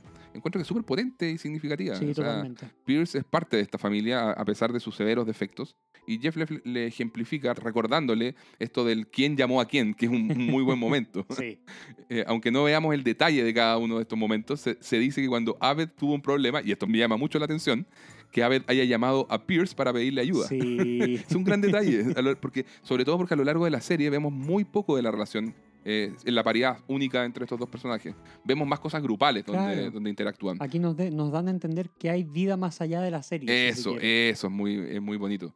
Y bueno, también se dice que cuando Pierce tuvo un problema, llamó a Jeff para pedirle ayuda, y esto sí que es más esperable y acorde al personaje de Pierce. Bueno, es claro que Pierce siempre quiso tener un hijo. De hecho, Sí. lo mencionó también en el segundo capítulo, si mal no Mm. recuerdo. Mientras que Jeff, a su vez, siempre quiso tener un padre. Claro. Y es muy potente lo que se da acá. Eh, de hecho, Pierce no solo asume este rol paternal con Jeff, hay otros episodios en que también busca ser esta figura paternal para Troy. Cierto, con Troy también. sí. Bueno, un poquito de, de Annie, que conversemos de Annie. Como dijimos por ahí, el rol de Annie es pequeño en este capítulo, pero relevante, ya que es el moral compass, como El dicen en Estados. Unidos. El Pepe Grillo o la brújula moral para Jeff. Hace todo un hilamiento de ideas súper eh, bueno, súper interesante para explicarle a Jeff por qué él está recurriendo a ella por consejo. A su vez, Jeff tiene validada a Annie como una persona buena y decente. Te queremos, Annie. Siempre. Por su parte, Shirley comenta nuevamente que ve poco a sus hijos desde que comenzó a asistir a Grindel para estudiar. Y ese es todo el motor de su historia, a través de la culpa y de la búsqueda de validación como madre. Mm. Hablamos bastante también del conflicto cultural y la ignorancia en esta historia. Y por otra parte, nos enteramos de que además tiene una hermana estéril, que nunca va a aparecer en la serie, y, y su, uno de sus momentos altos es que acuña el término culitonator. Burinator. De los hijos de Shirley, eh, tenemos que destacar que para ser niños pequeños que quieren simplemente divertirse al aire libre, es bastante generoso de su parte que por iniciativa propia se ha impuesto el burka para permitir que Abra vaya a jugar mientras ellos esperan, jugando a estar escondidos. Shirley igual tiene que estar orgullosa de la empatía de sus hijos, tal como le dice Abed. Sobre Aved, su papel en este episodio es pequeño, pero permite redondear el viaje de Shirley ayudándola a validarse justamente. Mm. Como, dijim- como dijimos, sus hijos son buenas personas y ella ha sido una buena madre al criarlos. Punto. Punto final. De Brita, eh, ya bueno, ya hablamos bastante también del personaje. El problema está acá en su credibilidad. A todos ya los fastidia su forma de aleccionar y consideran que hay algún grado de hipocresía en sus palabras. O sea, predica y no practica. Profundizando un poco más al respecto, me gustó, fíjate, una observación del podcast Good Morning Grindel, que lo hemos eh, citado otras veces, escúchenlo, queridos auditores, es muy bueno. Y porque comentaban que Brita representa la forma de ser de mucha gente hoy en día, que extrapola de mala manera y saca las cosas de contexto y proporción, dando lugar a comentarios totalmente incómodos, carentes de tino e incluso ignorantes sobre muchas situaciones. Sí. Que claro, lo que se pretendía era justamente lo contrario, tratar de empatizar y aleccionar a los demás. Eh, uno de los podcasteros describe la situación como White Woman not understanding the black experience, so it backfires. es decir, mujer blanca que intenta, pero no entiende la experiencia de la mujer afrodescendiente, por tanto, le sale el tiro por la culata. O sea, de eso es lo que se trata de reír este episodio. Claro, claro. Por su parte, Detroit, como hemos comentado en otras ocasiones, por ejemplo en el episodio de la danza interpretativa, nos gusta cuando hacen el pareo entre Troy y Brita. Él es naturalmente un personaje muy usado para el humor expresivo y permite potenciar a Brita, que esta temporada estaba más seria y a veces sorprendentemente centrada, Ujú. como había estado en la primera mitad de la temporada Claro. particularmente. Como siempre, nos da mucha risa su humor físico. En este episodio tiene frases sarcásticas súper buenas, en que el delivery de Donald Glover no falla. Quisiera creer que tienes razón, Brita, pero en realidad rara vez la tienes, ¿no? Cherish, Brita, cherish. A mí también me gustan mucho esas que dicen, What you doing? Igual me da un poco de lástima a Troy, eh, esto de que no le, no le haya tocado tener una abuela cariñosa y que sea buena persona. La abuela es durísima y Sí. ejerce un trato terrible en base a la obediencia y al castigo. Es eh, Brita nada más quien no quería ver la realidad. Troy, en cambio, la acepta. Sí, él está ya aceptado, como dices tú. Bueno, sobre Chang. Él entra a la sala haciendo bullying a todos. A Starburns y a su hijo, a Jeff y a Abra, eh, donde sale, bueno, su mejor chiste del episodio, este de Ella amenaza fantasma, cómo va el embargo comercial con los Naboo. Es genial, es muy, muy, muy específico y ñoño relacionado a Star Wars, pero es genial. Sí. Y luego también es muy bueno el chiste a Pierce y a Amber, cuando le dice, parece que Pierce rompió el chanchito en el servicio de escorts. No, y también es, nota es notable que Troy le diga el tigre. Sie- siempre celebramos lo mismo porque nos encanta. Sí, y por último, se jacta además de haberse comido su mellizo en el útero, que es un detalle bizarro, pero que no será la última vez que aparecerá. Así es. Veamos qué personajes aparecen por primera vez. Tenemos a Amber, eh, interpretada por Catherine McPhee, como decíamos. Esta fue su única aparición en la serie. Encuentro que lo hace bien, pero para mí no es un personaje memorable. Eh, ella era famosa por haber participado en American Idol y luego por una serie de TV llamada Smash, que protagonizó junto a Deborah Messing, la actriz de Will and Grace. Tenemos a la abuela de Troy, Nana Barnes, quien es interpretada por Fran Bennett, que es una leyenda de la actuación, aunque principalmente en el teatro. En cine y televisión se ha limitado más bien a roles secundarios, sobre todo en televisión. Ella es directora del programa de teatro en el Instituto de Artes de California. Mide un metro ochenta y cinco. Ojo. Aquí aparece solo en silla de ruedas. De pie, de pie habría sido aún más intimidante. Sí, sí. Los hijos de Shirley, Elia, interpretado por Ko- Kowesi Boakie, y Jordan, Tyler Jackson Williams. Ambos tuvieron dos apariciones en Community. Primero, hablemos un poquito de Kowesi Boakie, quien tiene a sus cortos 21 años más de 40 créditos de actuación en IMDb, incluyendo la serie animada El asombroso mundo de Gumball y en el cine actúa en la película El vuelo, Flight, de con Denzel Washington. En cuanto a Tyler Jackson Williams, tiene 24 créditos de actuación, incluyendo su rol como la versión del niño de Chris Rock en la serie Everybody Hates Chris, y es la voz de Tyrone solo cuando canta en la serie para niños Los Backyardigans. Rabino Chang, interpretada por Tom Yee. Única aparición en Community, tiene 58 créditos de actuación y en general hace papeles secundarios en films como Bridesmaids del 2011, This is 40 de 2012, The Purge de 2013 y el remake de Cazafantasmas del 2016. En televisión ha aparecido en un episodio en series como The Office, ese capítulo en que Michael se cae a la fuente de peces koi, Ah, muy bueno. The Good Place, Superstore, Lie to Me, The Shield, Boston Legal, CSI New York, entre otras. Abra, interpretada por Emily Gamrawi, quien solo aparece en este episodio y tiene un total de 8 créditos de actuación en IMDb, solo en cortometrajes y roles muy secundarios o terciarios de TV. Y finalmente el hijo de Starburns, que aparece por única vez en Community y no tiene créditos en IMDb. Probablemente era un extra. Sí, ya lo creo. Dentro de los personajes secundarios vemos que retornan el señor Chang, el decano Pelton, la profesora Michelle Slater, el oficial Kakowski, ¡Uh! quien en el capítulo de la feria de ETS era el guardia de seguridad, ahora lo ascendieron a policía, Guy Nadir en su penúltima aparición en la serie, Starburns y Leonard. Además, vemos al ser humano junto a una pareja en versión femenina y un pequeño muñeco que viene a ser como el hijo entre ambos. Entre los escenarios recurrentes tenemos la sala de estudios F, la sala de clases de español, el pasillo de Greendale, el sector recreativo de Greendale, el patio, la cafetería y esa sala slash bodega donde Nana castiga a Brita. y entre los escenarios nuevos tenemos la sala con útiles de aseo donde Jeff secretamente lleva a Amber. Y dentro de las canciones referenciadas tenemos I Think It's Getting Better de Dave Smolin, que suena en la escena final cuando Jeff y Pierce se dan el abrazo y Jeff llora. Pasemos a la sección de post-análisis, Miguel. La trivia y los datos anexos. Primero, Nana Barnes es el único integrante de la familia de Troy que aparece en toda la serie. Cuando Jeff y la profesora Slater pasan por los pasillos de Greendale, se ve el mueble de trofeos, en el cual está la copa que ganaron Jeff y Annie por el debate contra City College en el episodio 9. La actriz Catherine McPhee aparece con dos peinados distintos. Es una diferencia muy sutil a primera vista, pero se puede apreciar. Sucede que ella filmó todas sus escenas, luego pasaron algunas semanas y la llamaron para filmar algunos reshoots o tomas adicionales. De hecho, cambiaron la escena en que se presenta el personaje. Originalmente ocurría en la cafetería y cuando volvieron a filmar lo hicieron afuera de la sala de estudios. Dado que esa fue una de las tomas adicionales, la actriz ya tenía eh, el pelo más largo y tuvieron que ponerle una peluca. Y quedó con el pelo algo más corto e incluso con un leve colorido distinto respecto al resto de sus escenas. La guionista Carrie Dornetto comenta en el DVD que jamás pensaron que les iban a aprobar varios chistes del episodio. Por ejemplo, la escena de las nalgadas a Brita, o las dos veces en que Pierce dice la palabra vagina, que probablemente era un tema en 2010. Claro. Y por supuesto, el mencionado chiste de la suástica. Milagrosamente, parece que la cadena NBC no le daba mucha bola a Community debido a los ratings, así que todo pasó sin reparos. Como señalamos, en este capítulo, Chang revela que se comió a su mellizo en el útero. Esta fue una idea de otro guionista, de Andrew Guest, quien escribió, por ejemplo, el, capítulo del juicio de Brita en la piscina o el, del, o el del expresionismo romántico, ese de las miradas en la mesa. Entonces, es una idea muy alocada y perturbadora que planeaban profundizar en la temporada 2, pero que al final la descartaron. En todo caso, igual la vuelven a mencionar de pasada, por ejemplo, en el capítulo 21 de la temporada 3, la, la primera dinastía Chang. Al final del episodio, Jeff le dice a Pierce que odia el show Glee. Una de las principales razones de por qué se hacen tantos chistes acerca de este programa en Community, como muy bien dijo Diego antes, es el hecho de que ambos shows competían en la misma franja horaria en cadenas distintas, siendo Glee muchísimo más exitoso en términos de rating, por supuesto. De hecho, en el comentario del DVD, Nolan Harmon dice, no odiamos a Glee, es solo que les tenemos envidia por los ratings. Mm. Como dato adicional, el actor Iqbal Teba, o Gubinadir, interpreta a un personaje regular en Glee, el director de la escuela. En el DVD, Chevy Chase comenta, nunca había visto este episodio, ante lo cual Yvette Nicole Brown le responde, Chevy, nunca has visto ninguno de los episodios. Entonces, claro, este es el tipo de detalle que solo ayudan a entender que lamentablemente Chevy Chase no estaba tan alineado eh, respecto a los demás disfrutando la experiencia.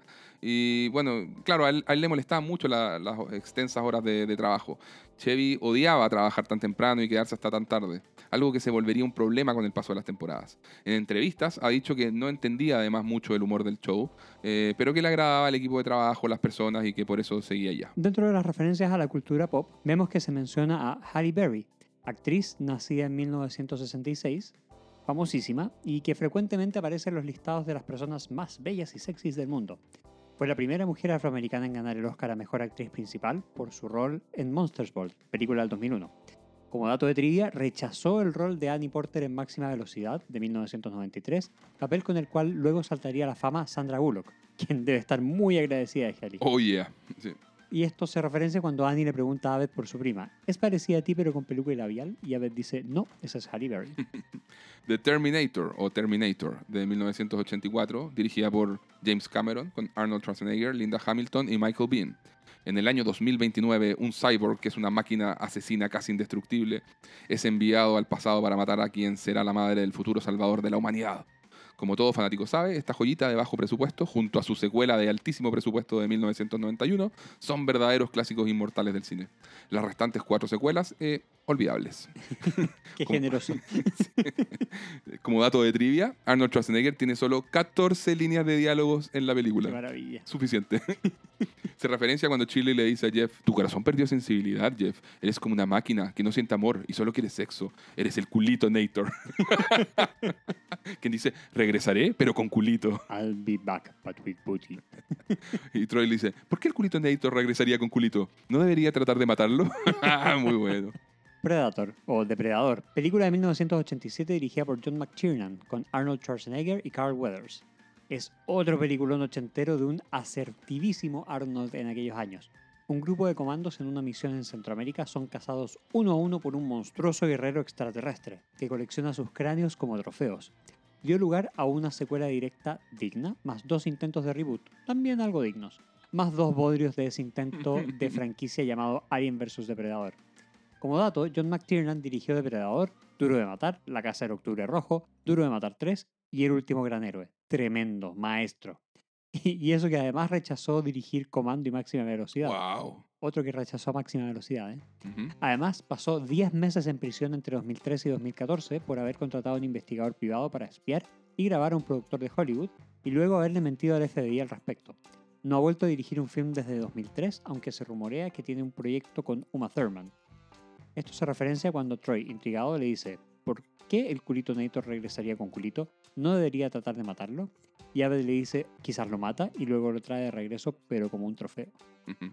Michael Jordan, nacido en 1963, mega estrella del básquetbol mundial y para muchos el mejor jugador de todos los tiempos.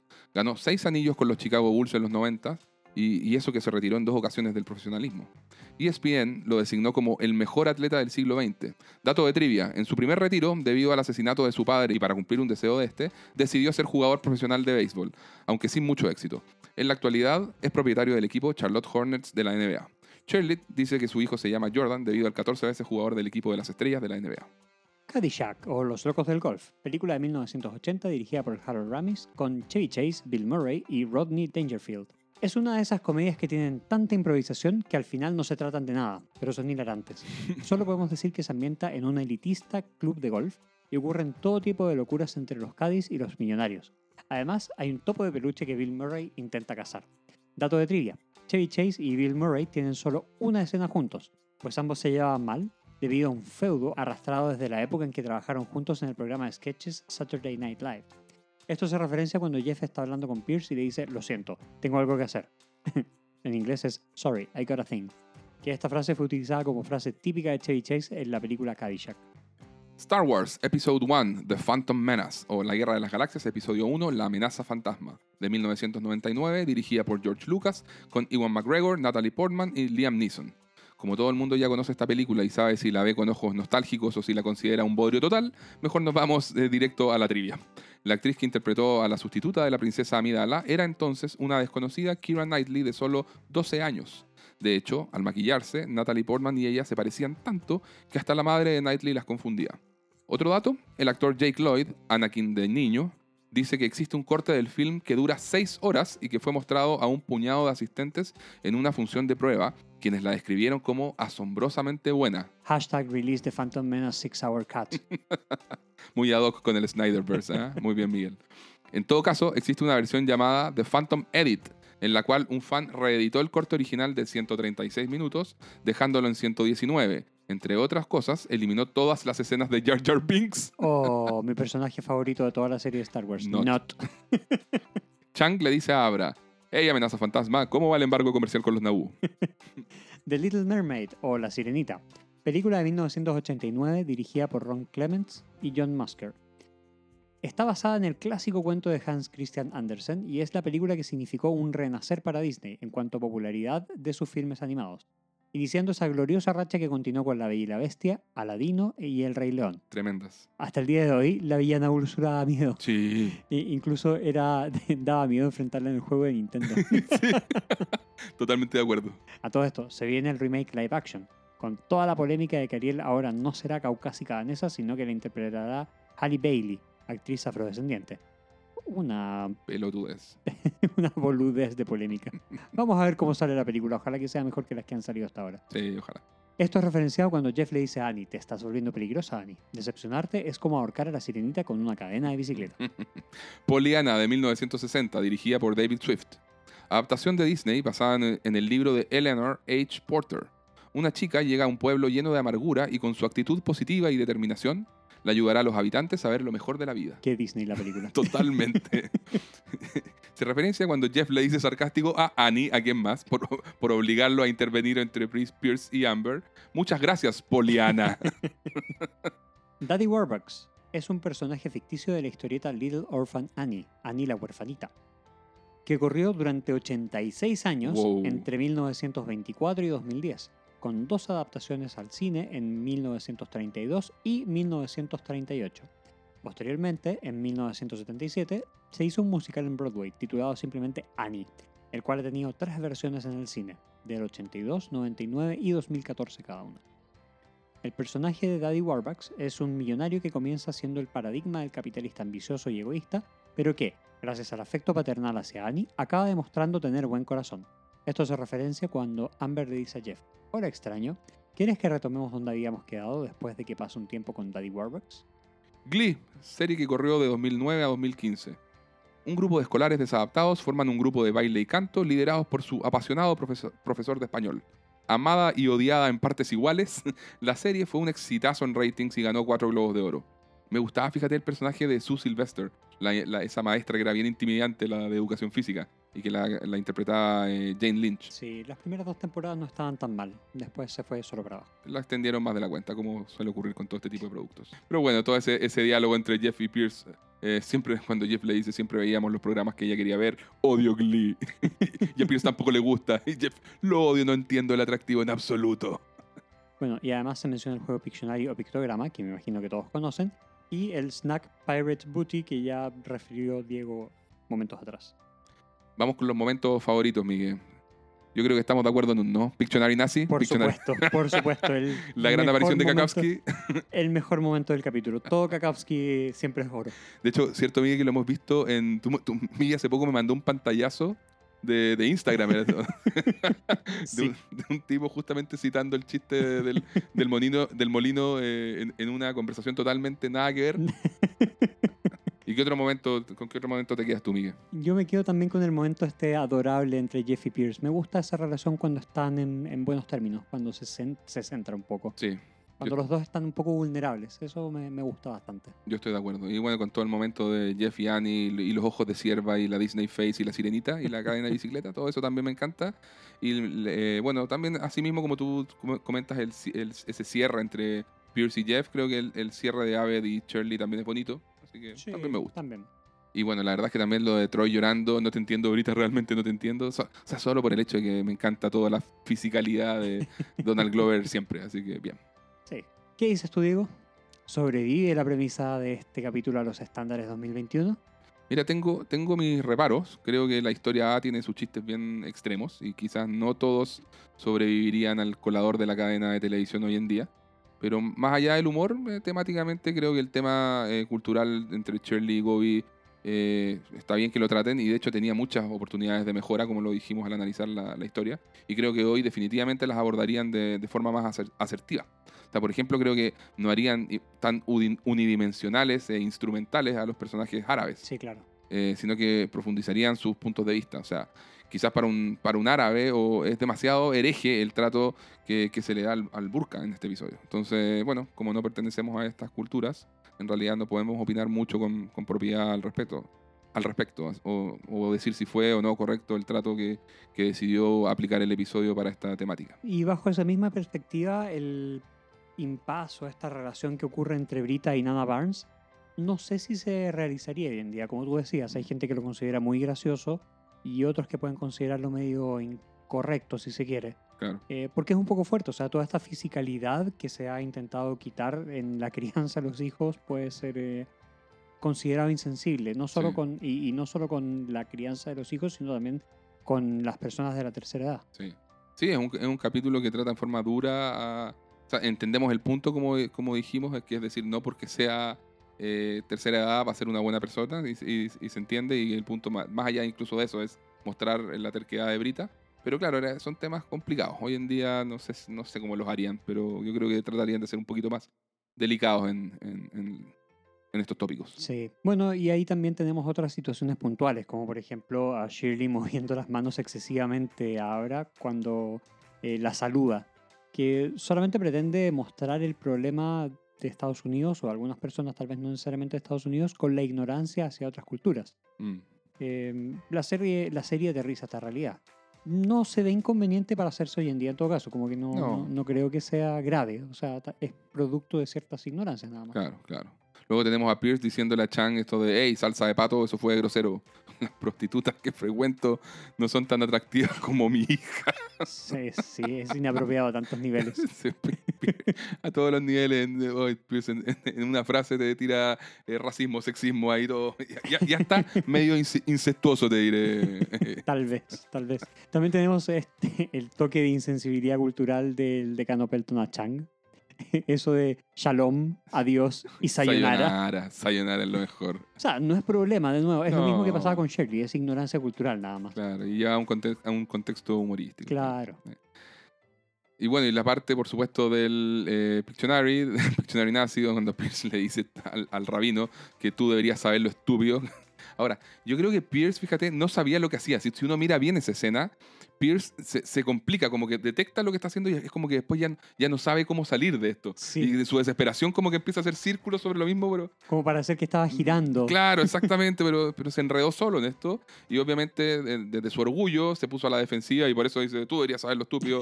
Y bueno, y ahí se da una mala coincidencia que se lo dice a un rabino y bueno, eh, eso. De hecho, yo creo que ese es el único motivo por el cual hicieron rabino al hermano de Chang. Absolutamente. O sea, fue, eso te muestra la importancia que tenía ese chiste para, para el equipo de guion, porque fue la única razón que tiene ese personaje de, de ser. Hashtag ban the windmill. Pan de Wind, sí. Bueno, vamos a nuestros bonus track. Muy bien, Miguel. Te pregunto yo primero, momento de la verdad. ¿Te has enterado de algo que afecta a un amigo tuyo y sabes que debes decirle, pero que es una situación delicada? De hecho, alguna vez lo hice, alguna vez como... eh, pero, pero intenté hacerlo como para el bien.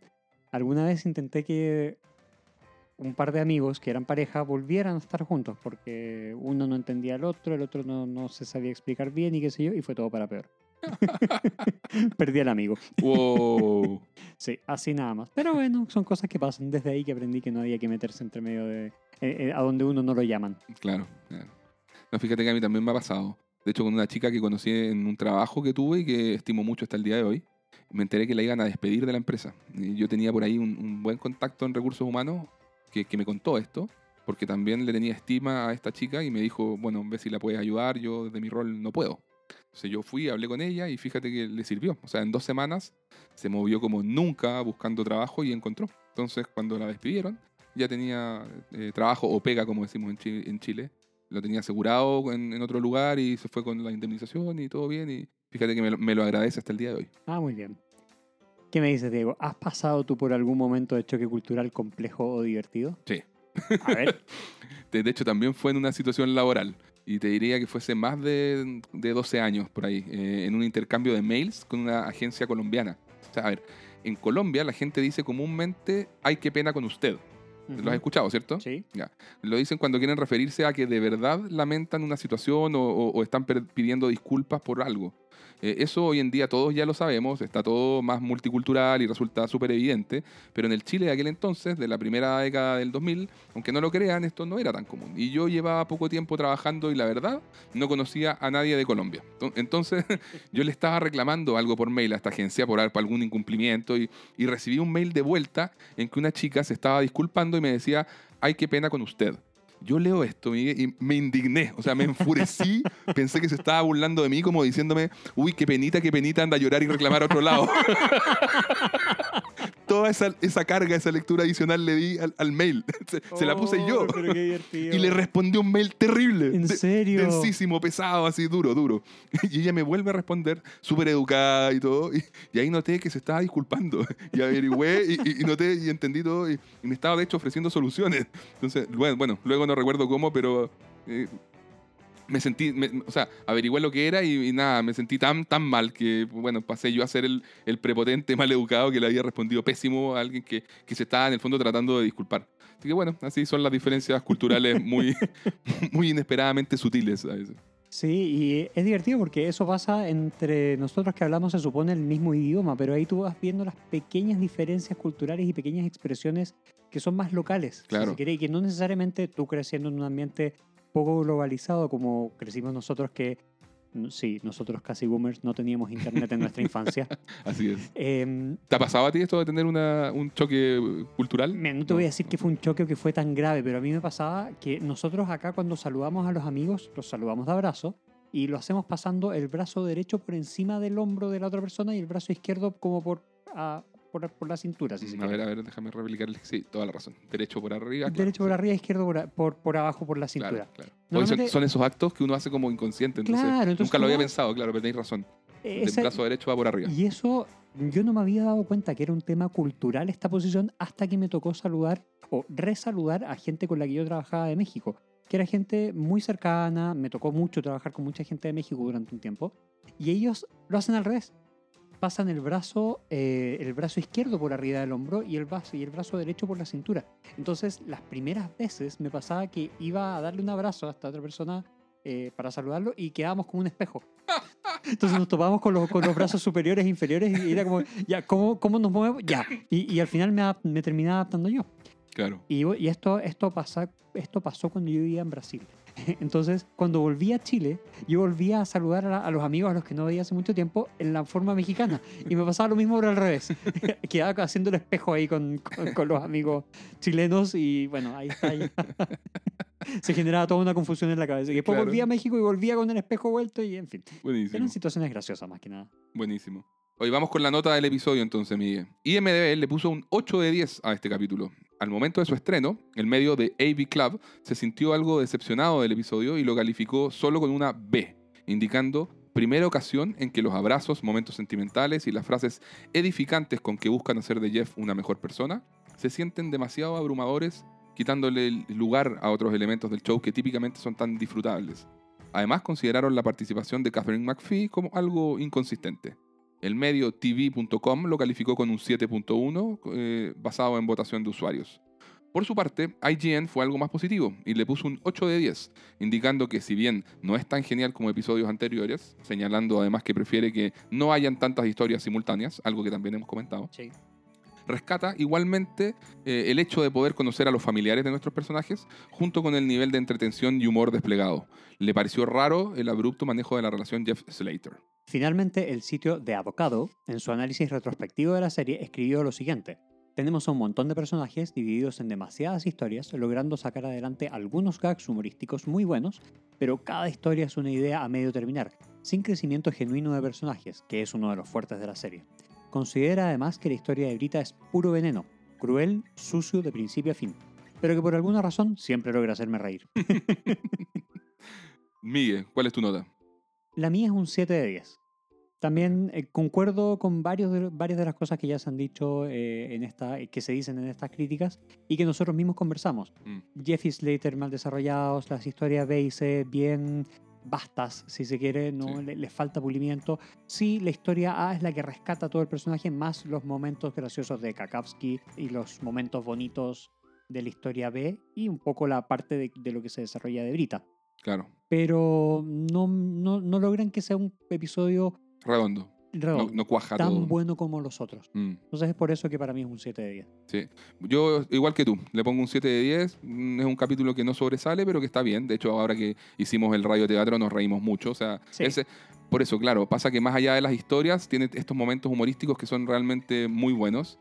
Pero que si eh, hilamos fino y nos vamos a- a- al detalle de cómo está construido la- el, el capítulo, encontramos hartos ripios en el, en el, camino, en el capítulo. Y, y creo que mm, es de- definitivamente de los más débiles de esta tremenda temporada 1. O sea, y que por favor hagamos la distinción. No porque sea de los más débiles es malo, por favor. O sea, es una solidísima temporada 1 donde eh, lo hemos comentado varias veces con Miguel. Nos gustan casi todos los episodios. Por ahí ya, ya, ya sabrán cuál es el casi. Ya, ya viene más adelante. lo que impide que sea perfecta. Pero, pero sí, eh, pasa eso. Sólida historia A, discreta eh, historia B y C.